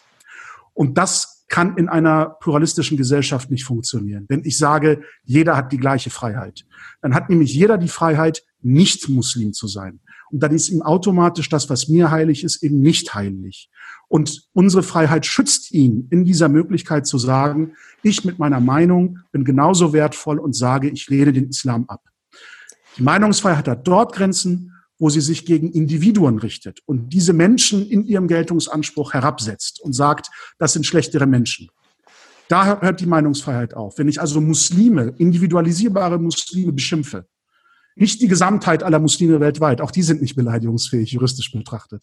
Aber wenn ich anfange, Menschen, die ich lokalisieren kann, die Muslime in meiner Nachbarschaft, in meiner Stadt, in meinem Land, wenn ich anfange, über die herzuziehen und sage, die sind weniger wert als die anderen Menschen in dieser Gesellschaft, da hört die Meinungsfreiheit auf. Aber wenn ich sage, ich glaube nicht an den Islam und er ist nicht glaubwürdig und ich lehne ihn ab und ich mache darüber Witze und mache mich darüber lustig, das haben wir auszuhalten. Wie jeder andere Mensch, der an etwas glaubt, auch. Herr Al-Yazidi, Sie wollten drauf ja, eingehen? Ja. Ich wollte auf den ersten Teil äh, eingehen von Herrn Keimann. Ich glaube nicht, dass das, was Sie beschrieben haben, ein muslimisches Phänomen ist. Äh, Sie wissen, wie kritisch auch ich auch auf die, auf die muslimische Community schaue und ich habe äh, null Probleme damit, wirklich auch viele, viele Verfehlungen, die wir haben, auch, auch äh, zu, zu nennen und auch äh, zu versuchen, dagegen äh, gegen, gegenzuwirken. Aber ich, äh, als Muslim, der halt auch mit sehr vielen Imamen jetzt in meiner Community zu tun hat, habe ich nicht dieses Gefühl, bei, der, bei den allermeisten, habe ich nicht dieses Gefühl der Überlegenheit. Im Gegenteil, im Gegenteil, ich habe wirklich das Gefühl der Versöhnung. Ich glaube, wir haben aber ein anderes Problem, dass wir, dass wir diese Stimmen, die, diese Stimmen der Vernunft, gerade bei unseren Imamen, dass die nicht so gut ankommen bei den Jungen, weil sie eben nicht die Sprache der Jugend sprechen, nicht die Sprache Deutsch und nicht die Sprache der, der Jugend an sich. Und das ist ein anderer, das ist ein anderes Problem.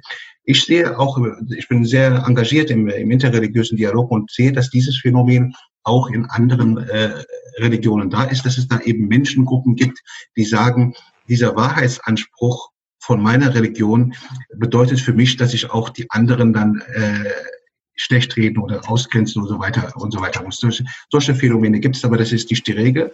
Ich sehe aber, dass diese von, von außen eingeprägt, wenn wir ins Internet gehen, haben wir eine andere Situation. Da wird das nämlich als Standard dargestellt. Da wird gerade den jungen Leuten gesagt, das ist die Religion und die eure Imame, eure Imame, ja, naja, gut, solange ihr müsst, könnt ihr noch da, mit ihnen beten, aber wenn wir es geschafft haben, hier einen ein, Systemwechsel vorzunehmen, dann haben wir eine richtige, richtige Religion. Wir haben, ich kenne viele Imame, mit denen ich befreundet bin, die sagen, es gibt über Facebook Aufrufe von jungen Leuten, von Muslimen, die, damit die Menschen nicht hinter ihnen beten, weil das, weil das Ungläubige sind in ihren, in ihren Augen. Das ist ein Phänomen, was ich verspüre, wo wir uns, wo ich mir auch gerne mit Ihnen austauschen möchte, wie wir auch dagegen, dagegen äh, vorgehen. Vielen Dank. Ich möchte ganz kurz, äh, Herr Randul, bevor wir weitermachen, ähm, äh, Pater Nikodemus, wie nehmen Sie denn die muslimischen Reaktionen als Außenstehender wahr? Also gehen, sehen Sie da Parallelen oder sagen Sie, nee, keine gute Reaktion? Oder wie, wie gehen Sie, wie, wie nehmen Sie das wahr? Ja gut, ich würde sagen, es gibt ja nicht die muslimischen Reaktionen. Also was ich erlebe, was ich erlebe, und ich meine, wo mir jetzt wirklich die Muslime leid tun, ist immer ja dieser auch Druck nach dem Motto, ihr müsst euch distanzieren, müsst euch distanzieren. So, also wo ich dann auch sage, ähm, ja, ich kenne so viele wunderbare äh, Muslime äh, und mir tut dann immer wieder auch leid, wenn man sich immer distanzieren muss. Also ich muss ja mich auch nicht jetzt von Andrea Breivik äh, distanzieren, weil der ein durchgeknallter ist, der im Namen des Christums mal. Also das ist ja, also das kenne ich irgendwo. Da, da würde ich sagen, wir mal wirklich Verständnis. Ähm, natürlich die andere Sache ist, was mir dann halt nicht gefällt, das habe ich ja schon thematisiert, diese Standardreaktion, das hat nichts mit dem Islam zu tun weil ich glaube, ähm, die ist mir zu billig als Verteidigung. Die ist uns auch zu billig, wenn ich sage, es hat alles nichts mit dem Christentum zu tun, wenn da irgendwie auch durchgeknallte ähm, äh, christliche Hassprediger unterwegs sind, sondern ich glaube, da äh, müssen die äh, Religionen ihre Hausaufgaben machen und müssen sagen, okay, eigentlich ist jeder Anschlag eigentlich ein Aufruf die eigenen Hausaufgaben stärker zu machen. Aber da würde ich auch nie mit dem Finger zeigen. Ich mag auch nicht immer, wenn man mit dem Finger auf andere Religion zeigt. Also meine eigene Religion hat genug Baustellen in dem Bereich auch. Mhm. Ähm, und äh, die sind jetzt halt nicht so präsent. Äh, aber ich sag mal, ähm, wenn man da dabei ist, also das ist auch nichts Fremdes. Und ich sag mal, äh, jetzt bin ich mal ganz provokativ, äh, der radikalste äh, Muslim will nur ein Kalifat errichten, die radikalsten Christen wollen schon die Weltherrschaft. Also wir haben quasi, wenn wir uns radikal zu Ende denken, sind wir noch gefährlicher, also äh, von unseren Fundamentalisten her. Ähm, genau. Ähm, ja, was ich die Frage ist, ich habe auch den Chat jetzt so ein bisschen gelesen. Mhm. Die Frage ist natürlich äh, schon auch, was ich glaube ich so ein bisschen äh, da mitbekomme, was ich so wahrnehme, wir haben ja so einen ungleichen Diskurs. Also es gibt quasi eine ganz große Sensibilität, dass Leute schon aufjaulen, wenn man sagt, oh, das ist jetzt antisemitisch, das ist jetzt gegen die Juden, ah, das kann man so nicht sagen. Und dann wird äh, sozusagen auch Satire äh, zum Beispiel hochgradig äh, äh problematisiert. Äh, dasselbe gilt jetzt auch, was ich bei der LGBTIQ-Community, wo dann viele sagen, ja, das geht gar nicht. Also das heißt, viele nehmen wahr, äh, äh, vieles darf man nicht sagen, soll man nicht sagen, wird, ge äh, wird geächtet und dann, sag ich mal, nehmen die Muslime wahr, aber gegen jetzt meine Religion, da kann man wegbrettern und da sagen die Leute, ja, je suis äh, Charlie, wo man sagt, okay, das ist jetzt sozusagen die Flamme der Meinungsfreiheit, äh, unsere Religion zu beleidigen. Da würde ich schon auch sagen, da sind manche Diskurse auch schräg, die ich jetzt auch als Außenstehender wahrnehme, wo ich sage, dieselbe Gesellschaft, die hochgradig sensibel ist, wenn es sozusagen um problematische Ausdrücke, um Stereotypen geht, äh, verteidigt Stereotypen gegenüber Muslime als höchst guter Meinungsfreiheit. Da würde ich schon sagen, also ähm, mit Thomas Halik, ein tschechischer Priester, den ich sehr schätze, ich war nie Je suis Charlie, wo ich dann sage, ja, die Meinungsfreiheit muss doch diese Dekadenz aushalten. Also ich finde es eine Dekadenz der Meinungsfreiheit. Ich würde sagen, die muss sein. Aber da muss ich sagen, also wer denkt jetzt, diese Karikaturen sind jetzt sozusagen auf einer Stufe mit Goethe, Schiller und irgendwie Kultur und das ist unser höchstes Gut, äh, was Europa ausmacht. Da würde ich sagen, nee, das ist eine Fußnote, die wir auch ertragen müssen. Aber mich hat schon auch genervt damals, das ging mir schon nach, wo ich sage, nee, also es kann nicht sein und ich finde es dann auch unglaubwürdig. Da verstehe ich schon Muslime, die sagen, dieselben Menschen sind unglaublich kritisch und unglaublich laut, Stereotypen zu entlarven, Hassrede im Netz, großes Thema, äh, den Finger hinzuzeigen. Aber quasi, wenn es gegen uns geht, dann wird es doch verteidigt als höchstes Gut quasi von europäischer Kultur, dass man äh, den Islam beleidigen darf. Und da würde ich schon auch sagen, da habe ich ein bisschen Verständnis. Ich habe überhaupt kein Verständnis. Also das ist, glaube ich, selbstverständlich, muss ich der Runde gar nicht betonen. Das legitimiert keine Gewalt. Das ist klar. Ich glaube, das, da müssen wir nicht drüber diskutieren. Aber so ein bisschen sag ich mal, ein bisschen verstehe ich was. Vielen Dank. Also ohne, ohne nochmal, ist ganz klar, also das ist so klar, dass jetzt nicht ein falscher Hals kommt. Ich habe kein Verständnis, nicht ein Millimeter für einen Gewaltausbruch und äh, sozusagen oder äh, den Mord zu legitimieren. Also nochmal, ich glaube, das ist klar. Also da ganz klar, das, da habe ich kein Verständnis. Danke. Gut. Ähm, erst Herr Randur und dann Herr El Yazidi. Frage im Chat. Nochmal, ja man mich? Ne? Ja, jetzt hört man mich. Äh, es gab eine interessante Frage im Chat und zwar, wie erklären Sie es sich, dass Muslime in ihrem Glauben sensibler und angreifbarer wirken? Und ähm, meiner Einschätzung nach, das hat, das hat mit einem äh, ziemlich modernen Phänomen, und zwar, dass man Religion als Identität begreift. Äh, also dass man Islam nicht mehr als Hingabe auslebt, sondern als Identität versteht. Ne? Identität im Sinne von ist etwas eigentlich außerhalb mir und ich identifiziere mit, mit diesem etwas. Es ist äh, und es, du, ja. du warst, Sie waren ganz kurz weg. Nochmal den Satz bitte. Okay. Äh, äh was, was, was, was, was haben Sie zu, zu Ende zuletzt gehört? Sie, war, Sie, war, Sie war nur eine, äh, zwei Sekunden weg. Okay, okay, okay. okay. Äh, es, ist, es ist, wie gesagt, eine Identität geworden und man identifiziert sich mit etwas, was, was außerhalb uns ist. Ne? Und mhm. dieses etwas hat man Islam genannt, ne? weil, wie gesagt, früher Islam war immer eine Handlung. Ne? Auch wie der Prophet Islam erklärt hat, er hat immer das mit Handlungen erklärt. Er hat nicht das äh, irgendwie als Identität äh, erklärt. Und da es, da Islam als etwas außerhalb uns imaginiert wird, hat man auch das Gefühl, man muss etwas irgendwie beschützen. Ne, von, von, von, von den Angriffen, die auch von außen kommen. Aber wenn es, wenn Islam meine Handlung wäre, dann kann man, dann kann man es gar nicht mal angreifen oder, äh, äh, versteht ihr, was, was ich meine?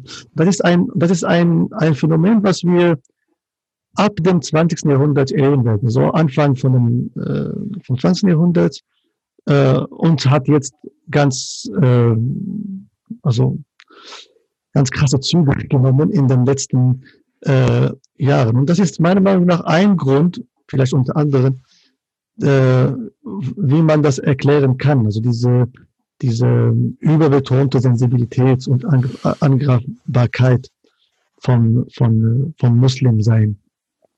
Ne? Ja, vielen Dank. Äh, Herr Yazidi, Sie wollten? Ja, das Wort? Ich, wollte, ja. ich wollte auf die äh, Erklärung von Pater Nicodemus eingehen. Ich stimme Ihnen zu in dem Teil, wenn Sie sagen, jeder Angriff, der irgendwo passiert, egal unter welcher Flagge, sollte uns als Menschen und insbesondere, wenn der, wenn der im Namen unserer Religion sollte uns als Muslime angehen und wir sollten das zum Anlass nehmen, um zu schauen, was können wir machen, damit sich sowas nicht wiederholt. Da bin ich hundertprozentig Ihrer Meinung. Das gilt für alle Religionen, das gilt. Aber ich, ich habe ein Problem damit, wenn wir äh, der Ausspruch, das hat nichts mit dem Islam zu tun. Natürlich klingt er sehr plump. Natürlich ist er, äh, sieht es so aus, als, als würden wir, als, als, ja, als würden wir einfach die Verantwortung weitergeben und uns zurücklehnen wollen. Aber ich glaube, der Ausspruch ist trotzdem wichtig, weil er, weil dieser Ausspruch eben die, die Täter nicht von der, nicht von der Verantwortung befreit. Weil in dem Moment, wenn ich sage, das ist ein, ein, ein, ein Problem des Islams, indirekt suggeriert das in die, in die Köpfe der Menschen, ja, der kann ja nichts dafür. Das ist ja diese Religion, die ihn per se radikalisiert hat.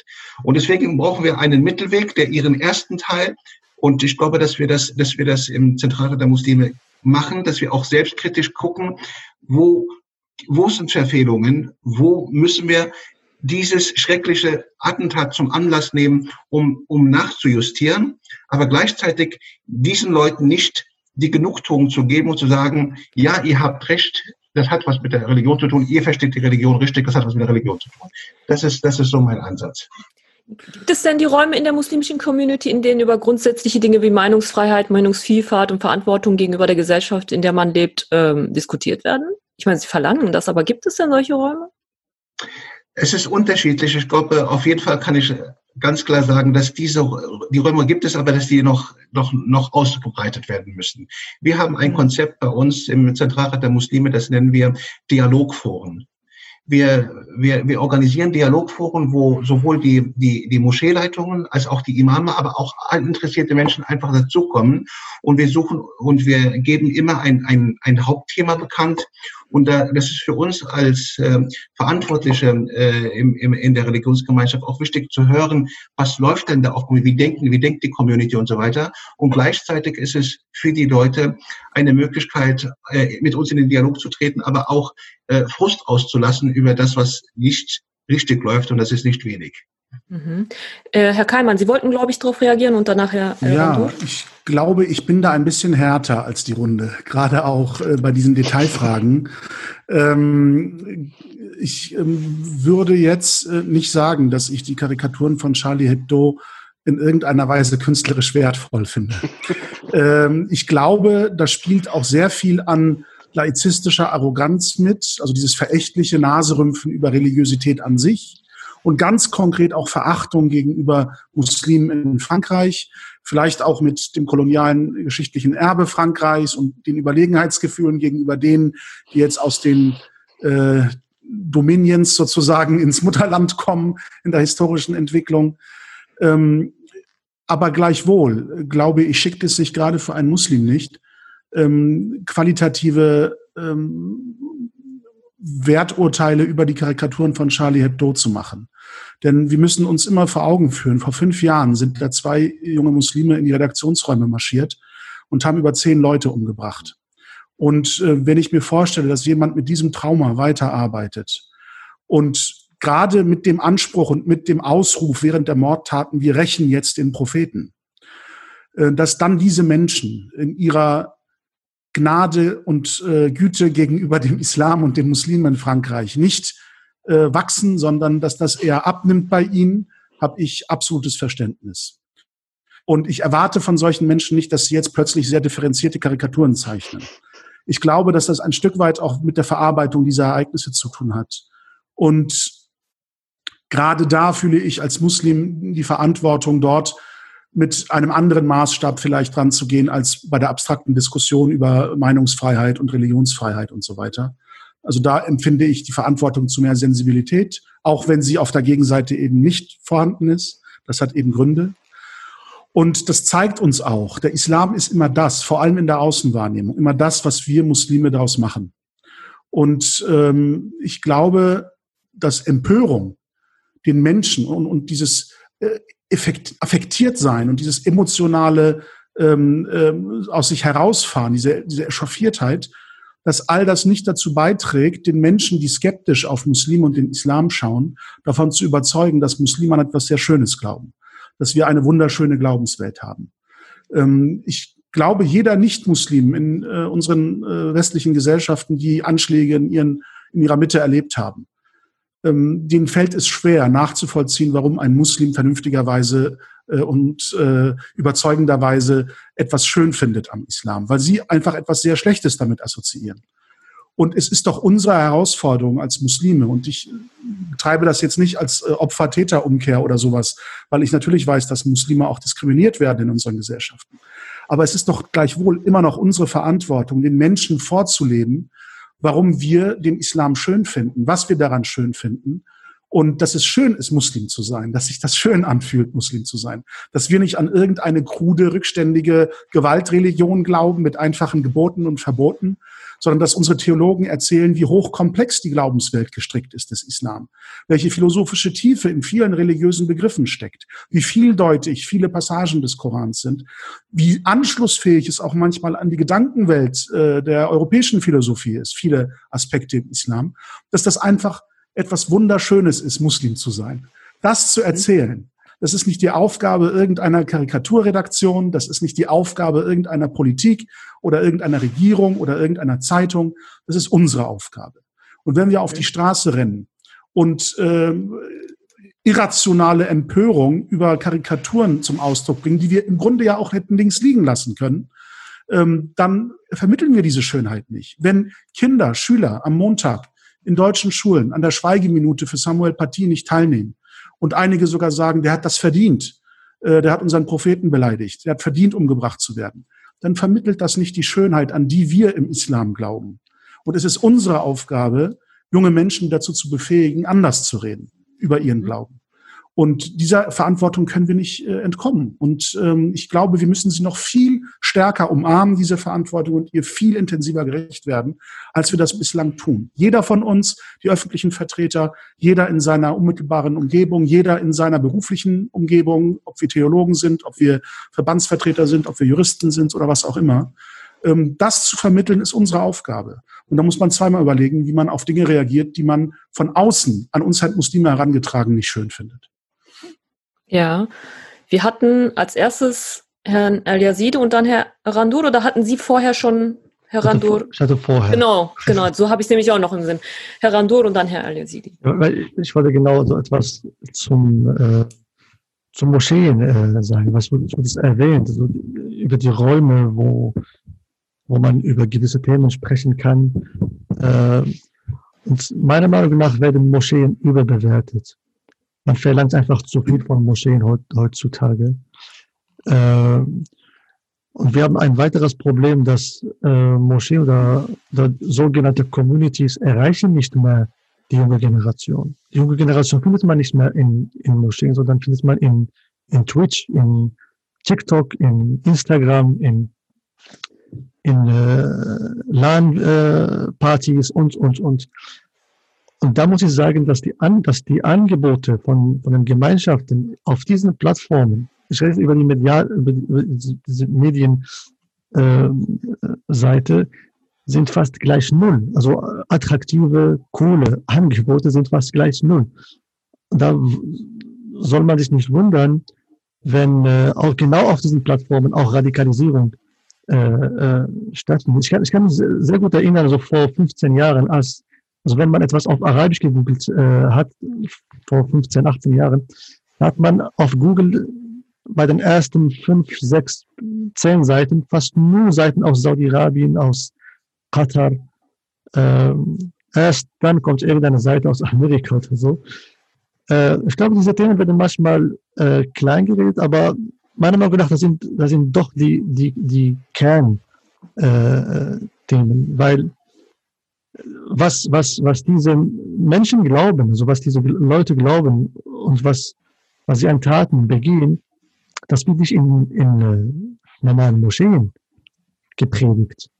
Äh, die, die, die versuchen nicht mal diese, diese, diese Moscheen, die finden es auch langweilig, was in Moscheen passiert.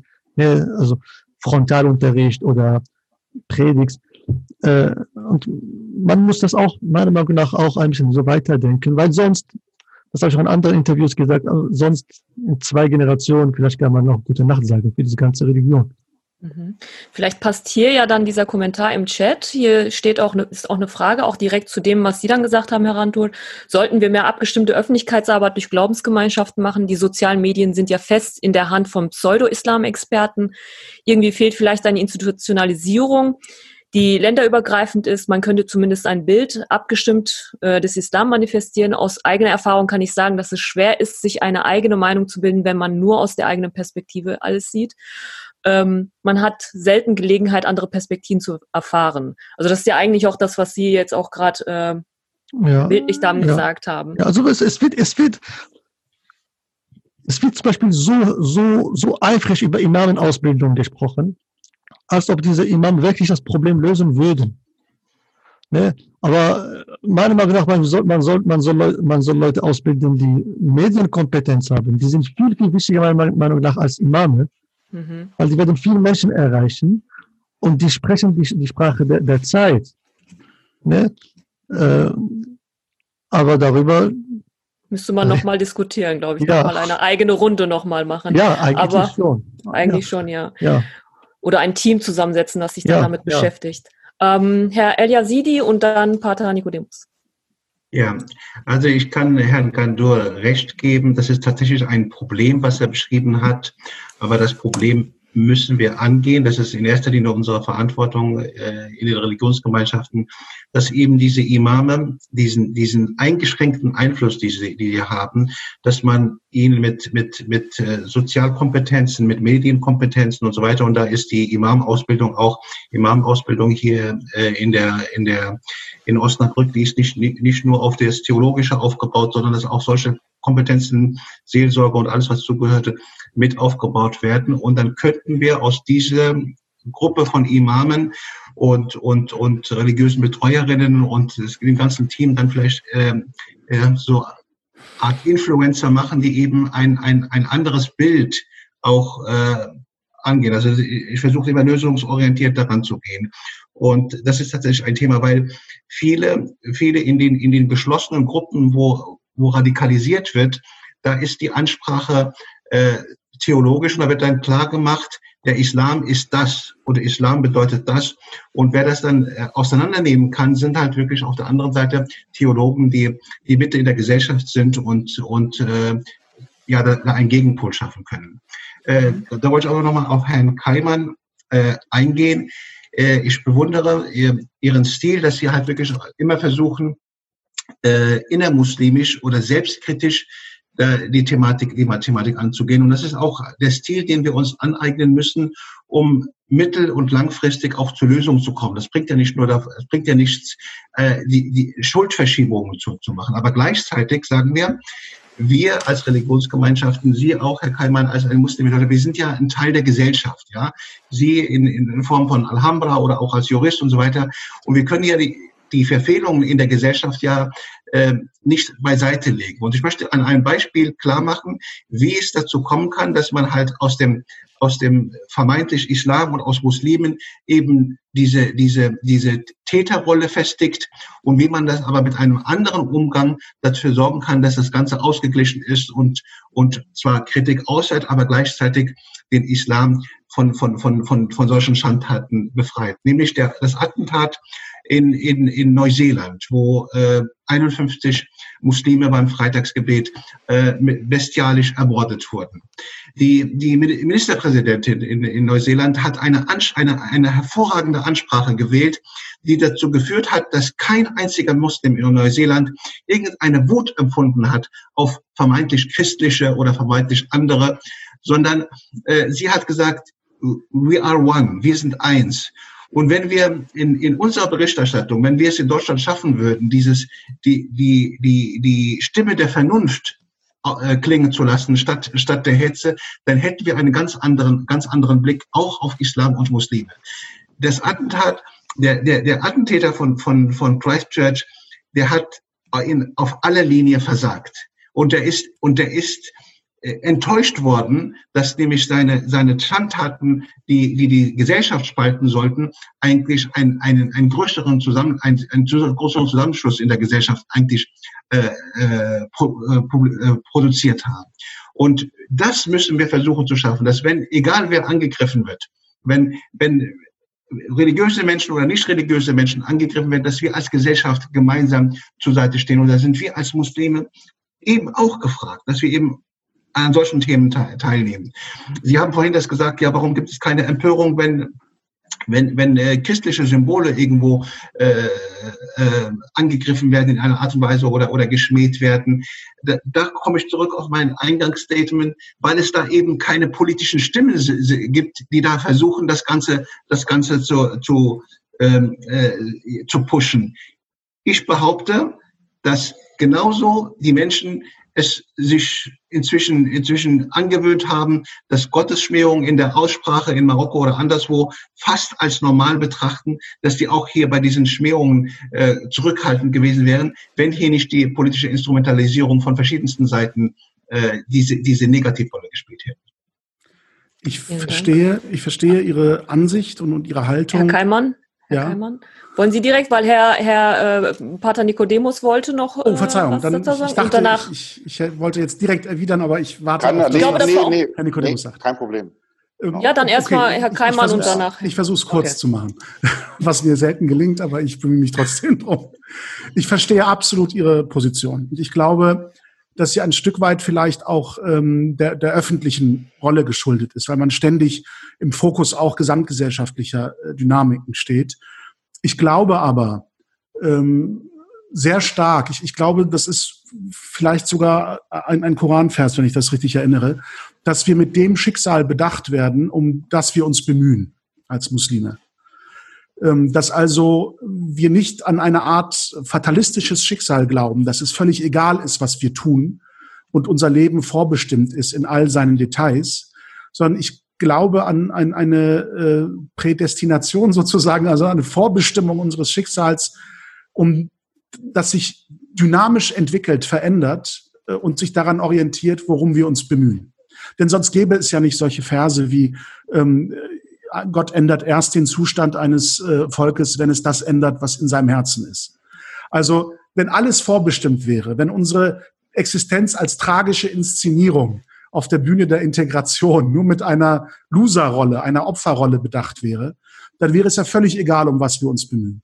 Ich glaube, dass das nicht die Vorstellung von muslimischem Leben sein kann. Wir haben nicht viele Bühnen, auf denen wir was bewirken können. Auf den vielen Bühnen, auf denen Muslime geschmäht werden, da haben wir keinen Einfluss. Aber auf der Bühne, die wir als Muslime bespielen, unseren Gemeinschaften, in dem wir was erleben, da haben wir Wirkung. Und ich glaube, es ist unsere Verantwortung, etwas zu verändern. Ähm, und wenn wir das verändern, auch verändern, wie wir reden, wie wir denken, auch über andere, auch über Nichtmuslime, dann erst wird es uns gelingen, das zu verändern, wie die Gesellschaft auf uns blickt, von uns hält und wie sie sich uns gegenüber verhält. Also das ist meine tiefste Überzeugung.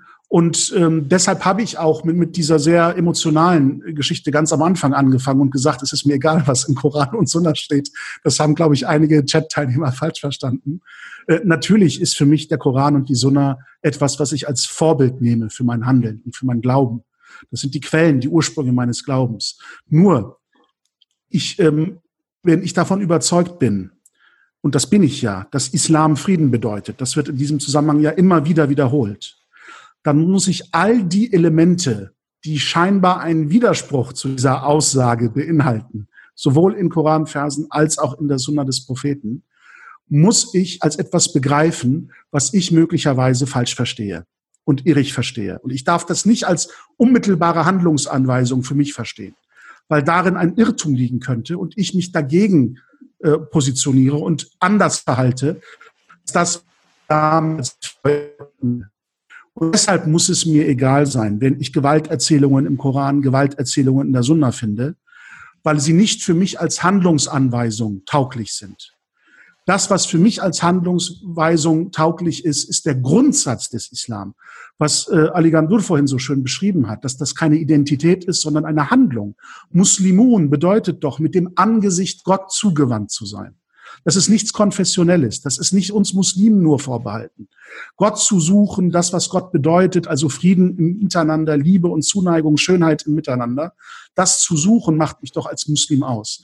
Und alles, was dem widerspricht, widerspricht oder zu widersprechen erscheint, was ich als fehlbarer Mensch in der Sunna oder im Koran finde, muss ich doch in Zweifel ziehen als unmittelbare Handlungsanweisung für mich. Weil sonst gäbe es ja einen Widerspruch in meinem Koran, und der Koran selbst sagt ja, ich bin ein Buch, in dem es keinen Widerspruch gibt. Also muss der Widerspruch in mir als Mensch sein. Wenn es etwas gibt, was mich nicht zufrieden anleitet, sondern zur Gewalt scheinbar motiviert. Das meine ich mit, es muss mir an dem, in dem Moment egal sein. Ich muss also daran zweifeln, ob das, was ich da verstehe, richtig ist. Und ich, ich glaube, nur, nur so kann das funktionieren, weil alles andere ähm, führt zu Trennung, zu, zu Distanzierung, zu Abgrenzung gegenüber anderen Menschen und eben nicht zu einem Miteinander, zu dem ich mich berufen fühle als Muslim, wenn ich meine Quellen ernst nehme. Und ja. ähm, das ist ja das, was ich versuche zu vermitteln. Ne? Das, was wir Muslime tun, so wird der Islam wahrgenommen. Er ist keine Person, der jetzt draußen vor der Tür wartet, um im Zoom-Chat jetzt hereinzukommen und so eine Kachel hier zu besetzen, mit dem wir sprechen können und fragen können, was meinst du denn? Was willst du denn? Was verbietest du mir denn? Was willst du denn, dass mhm. ich tue? Das können wir nicht. Wir sind die Personen, die für den Islam handeln. Ja, dann habe ich hier noch einen Kommentar, ganz schnell, Herr äh, Pater Nikodemus, der heißt es, die Imamausbildung ist insofern wichtig, äh, wieder auf die Imamausbildung zu kommen, ähm, da wir selten deutschsprachige Imame haben und die Kinder, Jugendlichen deshalb Moscheen meiden. Außerdem sollte Pädagogik Pflichtfach sein. Und äh, direkt im Anschluss bringt den Jugendlichen bei, ihren Verstand zu benutzen, ihre Position auf dieser Welt immer wieder zu hinterfragen. Schöne Kommentare. Ähm, Pater Nikodemus, bitteschön. Ja, genau. Ähm, ja, danke. Ich wollte sagen, ich äh, bin ja so ein bisschen daran schuld, quasi, dass jetzt diese Muslim-Debate ein interreligious Debate ist. Und ich wollte quasi so ein tröstendes Wort auch von der Seitenlinie oder vielleicht auch sagen, vieles, was ich jetzt auch höre, ist ja jetzt kein Spezifikum äh, des Islam oder der muslimischen Community. Also ich habe mir auch mal den Spaß gemacht, wobei spaßig war es eben nicht, wenn man auf YouTube, ist für viele Jugendliche ja eigentlich die wichtigste Suchmaschine, äh, gewisse Begriffe, religiöse Begriffe eingibt und dann halt eben nicht sozusagen seinen eigenen Algorithmus ähm, ähm, nimmt, also nicht empfohlen, sondern wirklich einfach nach Aufrufen, ganz primitiv, was wird am meisten geguckt, dann wird es einem schaurig und das ist auch fürs Christliche. Also da kommen dann nicht, äh, sage ich mal, ähm, die offiziellen Kanäle, sondern kommen wirklich, sage ich mal, selbsternannte Prediger, Predigerinnen, äh, die halt tatsächlich sehr tasty, äh, sehr schnell, sehr knackig schwarz-weiß Antworten geben. Das würde ich sagen tatsächlich. Also da würde ich auch zustimmen ähm, jede Ausbildung, auch also äh, wie Herr Randur gesagt hat, die äh, Moscheen wird überschätzt, auch die Kirchen werden überschätzen. Dem, sag mal, wen wir erreichen, die sind ja schon reflektiert, die haben ja auch Lust, sage ich mal, äh, ja, äh, da auf dem Weg zu sein. Die Frage ist wirklich, äh, ist die Leute, die sag mal daheim sitzen vorm Rechner und halt mal ja so auf verschiedenen Suchmaschinen sag mal ihren Glauben sich da so zusammensuchen und äh, da ist tatsächlich so ähm, ja, also wir müssten eigentlich so ein Debunking machen äh, dessen, was da im Netz rumschwebt. Und tatsächlich, also Medienkompetenz ist nicht nur eine Hausaufgabe für die islamische Community, sondern auch, glaube ich, für alle Religionen. Ich glaube, wir müssten wirklich vielleicht auch interreligiös stärker zusammenarbeiten, wenn es darum geht, wirklich um die Schönheit und Komplexität von Religion. Und zweiter Aspekt, ähm, der ist mir, äh, ja, wie soll man sagen, äh, auch nochmal wichtig. Ich glaube, was offizielle Religion manchmal wirklich anstrengend macht, jetzt bin ich mal sehr selbstkritisch, ich bin für Selbstkritik, ist manchmal unsere Weinerlichkeit, die, glaube ich, uns auch unattraktiv macht, die eben Fanatiker nicht haben. Fanatiker sind nie weinerlich, sondern sagen so, weil es ist ja schon auffällig, sage ich mal, Juden, ich bin jetzt mal wirklich sehr, wollen am liebsten über Antisemitismus reden, Muslime über Islamophobie und wir Christen über Christenverfolgung. Das ist ja immer so. Und sag mal, wenn was passiert, ich will jetzt sagen, also jetzt wieder irgendwie ein Anschlag, dann kann man davon ausgehen, dass dann, sag mal, Muslime sagen, ja, schlimm Antisemitismus, aber wir haben auch ein Problem der Islamophobie, ja. Oder wir Christen sagen, ja, ja, ganz schlimm, dieser Religionshass allgemein. Wir sind ja die am meist verfolgte Religion da muss ich dann auch sagen, das ist halt auch anstrengend. Da sag ich mal, dieses Weinerliche, wo wir uns selbst darstellen als wir armen Hascherl, wir armen Opfer verachtet von der Welt und fast in so einen Opferwettbewerb gehen, wer kriegt jetzt mehr Hass an? Und ich glaube, da würde ich wirklich auch mal sagen, ähm, wenn wir die Stimme erheben, dann wirklich vielleicht solidarisch zu sagen, dass wir Christen wirklich äh, den Finger in die Wunde legen, wo es gibt es Islamophobie, gibt es Antisemitismus und jetzt dann erstmal nicht über uns so viel sprechen und umgekehrt die anderen Religionsgemeinschaften auch. Aber das ist tatsächlich auch für mich eine Frage, ja, äh, und da sind wir vielleicht wieder dann auch bei der Meinungsfreiheit, wo wir vielleicht sogar als religiös sogar auch verteidigen. Und da sind wir doch bei Charlie Hebdo, vielleicht die, die uns gar verachten, aber zu sagen, ja, äh, es muss auch ein Recht geben auf Atheismus, auf sozusagen Verachtung jeder Religion oder sogar ein bewusstes Entscheiden dagegen. Und das ist halt auch meine Frage. Also das ist eine Selbstkritik an meine eigene Christi-Community, aber an alle Religiösen. Wir sind manchmal wirklich furchtbar weinerlich. Und das macht uns nicht gerade attraktiv. Und ich glaube, ein Rezept, was die Fanatiker so attraktiv macht, die sind nicht weinerlich. Pater Nikodemus, ich finde, das ist ein wunderschöner Abschlusssatz auch noch. ähm, weil in Anbetracht der Zeit äh, denke ich, äh, dass wir doch hier jetzt Schluss machen können. Und ich danke Ihnen tatsächlich dafür, weil das war runder Abschluss, den Sie jetzt da geboten haben. Und ich glaube auch, dass in dieser Runde wieder ähm, deutlich geworden ist, wie komplex dieses Thema eigentlich ist. Und dass man da auch äh, komplexe Themen brauchen keine einfachen Antworten. Sie haben halt kompliziertere und komplexere Antworten eventuell auch noch. Und ich bedanke mich ganz, ganz herzlich bei, dem, bei meinen Gästen, bei unseren Gästen. Vielen lieben Dank für diese wirklich äh, kontroverse, abwechslungsreiche, abwechslungsreiche und äh, spannende Diskussion. Und ich hoffe tatsächlich, ähm, dass wir demnächst irgendwann mit Muslim Debate ähm, wenn Corona es natürlich erlaubt, ähm, wieder nicht eine Veranstaltung zu planen, nicht online, sondern diesmal tatsächlich physisch. Aber bleiben Sie einfach äh, gespannt. Wir werden Sie frühzeitig ähm, informieren darüber. Ähm, und noch einmal vielen lieben Dank für diese wirklich spannende Diskussionsrunde. Und auch den äh, Zuschauerinnen und Zuschauern, die hier fleißig mitkommentiert haben und auch Fragen gestellt haben. Es tut mir leid, dass ich nicht alle Fragen mit reinbringen konnte, aber Sie haben ja gesehen, die Dynamik in dieser Gruppe ähm, wäre schwer gewesen, wenn man da tatsächlich einmal reinhakt und dann eine komplett andere Frage stellt. Deshalb nochmal vielen lieben Dank und bleiben Sie gesund und ich hoffe bis dem nächsten Mal. Schönen Abend. Vielen Dank an alle. Einen schönen Abend. Alles, alles Gute. Vielen Dank für die Danke. tollen Gespräche. Vielen Danke. Dank. Schönen Abend.